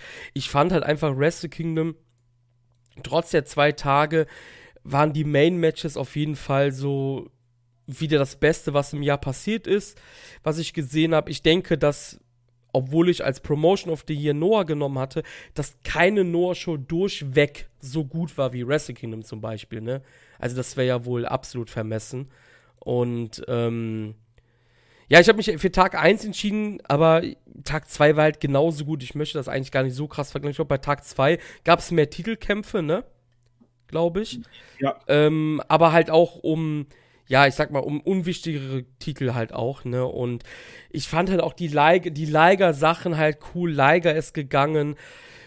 Finlay durfte seinen ersten IWGP Title holen. Es gab ein cooles Match zwischen Moxley und Archer. Hiromo Osprey natürlich, Naito White, Okada Ibushi, Okada gegen Naito. Ich denke, das war auf jeden Fall das Beste, was New Japan dieses Jahr zu bieten hatte. Kann ich auch sehen und war definitiv auch auf meinem Platz zwei bis drei, definitiv, von Shows dieses Jahres. Wäre dieser Accident jetzt hier nicht in Final Gate gewesen, dann wäre Final Gate meine Show des Jahres geworden. Ist sie aber nicht, weil es halt dann dieses abrupte Ende Main Event gab, was halt dann im Endeffekt ziemlich doof war, dass das halt passiert ist, aber da kann man eben nichts machen. Blöd gelaufen. Deswegen ist meine Show des Jahres Dangerous Gate ähm, vom 21.09.2020. Das habe ich genommen, weil das einfach eine Show war, die in sich ja, ich habe noch nie so eine stimmige Show wirklich oft gesehen. Also es fing halt an, dass es das im Opener der Bravegate-Titel war mit Kaito Ishida gegen Yusuke Santa Maria, was halt schon mal ein großes Ding ist, dass dieser Titel ja quasi der Opener wird, da war man schon gehypt. Dann die Tag-Matches, die waren auch alle gut. Dann gab es ein Special Singles Match zwischen KZ und Naruki Doi, was der Wahnsinn war. Ein Triangle Gate Championship, wo sich Ben Kay fast umgebracht hat, indem er da unglaublich übel aus dem Ring gedived ist. Das Open the Twin Gate Title Match, was ich eben schon angesprochen habe, mit Lee und Minora gegen Dragon Kid und Suzumo, wo ich 4,75 Sterne gegeben habe. Und dann noch dieses perfekt gebuckte Steel Cage Survival Six-Way Match, was einfach von vorne bis hinten perfekt gebuckt war und das war eine Show, die war so rund, die musste ich einfach nehmen. Ja, kann ich auf jeden Fall sehen. Weil Als Show of the Year. Klar. Und die habe ich dann auch genommen. Und ja, ich sag mal, Final Gate wäre da eventuell halt drangekommen, aber äh, ja, es ist definitiv diese Show gewesen, die ich dann ja gewählt habe. Und die kann man sich auch, glaube ich, immer noch anschauen. Dangerous Gate und sollte ich auch machen. Da ist auch noch englischer Kommentar bei und dort wird auch noch mal alles erklärt, wie das mit den einzelnen Regeln ist. Ja, kann ich auf jeden Fall sehen. Ganz klare Sache. Ähm, vor allem auch ein interessanter Einstieg für Leute, ne? Die in Dragon Gate noch nicht drin waren. Ja, natürlich, natürlich. Das ist äh, eine gute Show dafür. Kommen wir zu den zwei Königsdisziplinen eigentlich. Match of the Year und Wrestler of the Year. Match of the, Match of the Year, mein Gott. Ähm, ich konnte mich nicht entscheiden, das habe ich ja eben schon gesagt. Du hast auch durchblicken lassen, was dein Match of the Year ist. Wir haben über beide in diesem Podcast geredet. Ich habe mich entschieden, mein Match of the Year ist Go gegen Sugiura. Wir haben eben schon drüber gesprochen. Dein Match of the Year war RED gegen, das, gegen Toyomon Generation. Das war von heute. Müssen wir noch viel dazu sagen? Möchtest du noch was sagen? Ja, ich ja, ich wollte es ja extra noch nicht durchblicken lassen, dass das mein Match of the Year ist. Ich habe ja einfach nur gesagt, fünf Sterne. Ähm, ja, es war knapp im Endeffekt. Also ich hatte bis heute hatte ich Hiromo gegen Despi als mein Match of the Year, weil ich es einfach mit am emotionalsten fand, aber das, was heute dort abgeliefert wurde, in diesem Stable War, das habe ich noch nicht gesehen in meinem Leben. Also das war ein komplett uniques Match. Ich habe so etwas noch nie gesehen, obwohl ich schon andere Stable Wars gesehen habe. Ich war am Weinen hinterher. Ich habe mit den Verlierern mitgelitten in diesem Match. Dieses Match war wrestlerisch und booking-technisch beides eine absolute Eins mit Sternchen. Ein Fünf-Sterne-Match. Ich, ich, ich würde sogar noch weitergehen und sagen, das war das beste Match der letzten zwei bis drei Jahre, dies, das ich gesehen habe. Das kommt an krasse Matches aus dem Jahr 2017 von New Japan ran. Also, das war definitiv eins der besten Matches, das ich die je gesehen habe. Und deswegen war es gut, dass wir vielleicht nochmal diese Show abgewartet haben, denn jetzt habe ich hier am 20.12.2020 tatsächlich mein Match of the Year rausgefunden. Wahnsinn. Ja, das war ja eh der Plan dahinter, ne? Das können wir ja ganz klar sagen, dass du schon gesagt hattest, du willst Final Gate auf jeden Fall nochmal abwarten.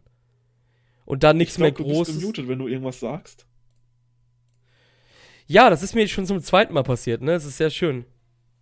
Das ist sehr professionelles Podcasting hier gerade. Ja. nee, ich hab. Wir sind immer noch gemutet. Ja, ich hatte gerade so einen Hustenanfall wieder und ich habe es vergessen also, zu entmuten. Ja, das ist gutes Podcasting. Nee, ich habe gesagt, ähm, dass das halt der, der Sinn dahinter war, dass wir halt jetzt hier abgewartet haben für Final Geld, weil New Japan hat nichts mehr Dickes, Noah hat nichts mehr Dickes, keine andere Promotion, die wir jetzt verfolgt haben 2020, hatte irgendwas Dickes mehr, außer halt Dragon Gate. Deshalb, das war ja unser Plan halt auch dahinter, ne? Das abzuwarten. Ja. Königsdisziplin.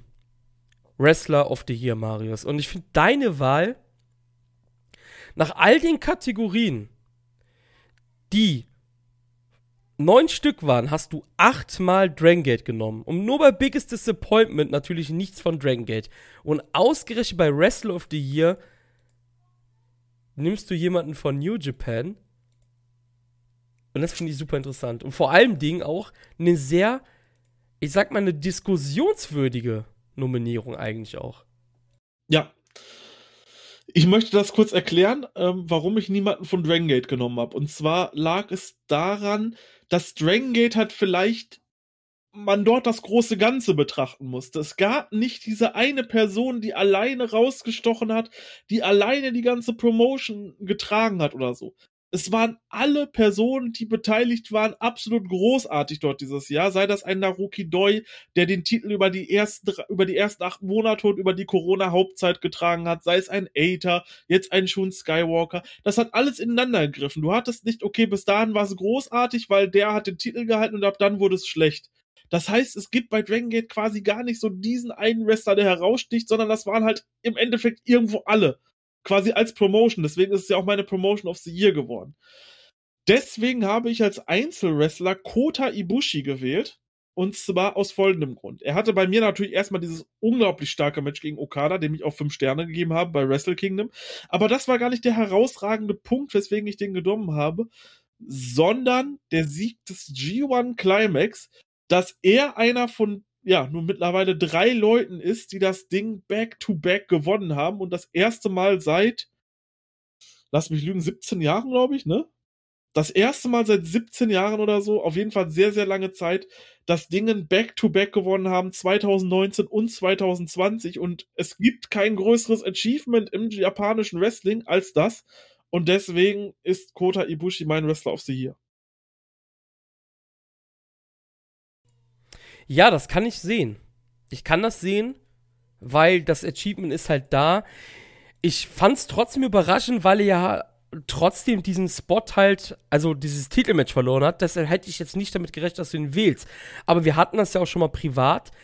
G1 gewinnen ist das größte Achievement im japanischen Wrestling. Es gibt nichts Größeres. Und wenn du das Back-to-Back -back holst, der erste seit 2003-4, wie du gerade schon gesagt hast, Hiroyoshi Tensan, das hat kein Okada geschafft. Das hat kein Tanahashi geschafft. Und kein Tetsuya Naito. Das hat Kota Ibushi geschafft. Und das ist halt schon ein mächtiges Achievement. Auch wenn Leute das vielleicht aktuell halt, weil er diesen blöden Koffer da verloren hat, halt ein bisschen runterspielen. Aber er hat den fucking G1 zweimal in Folge gewonnen. Das ist schon Hochachtung, ne?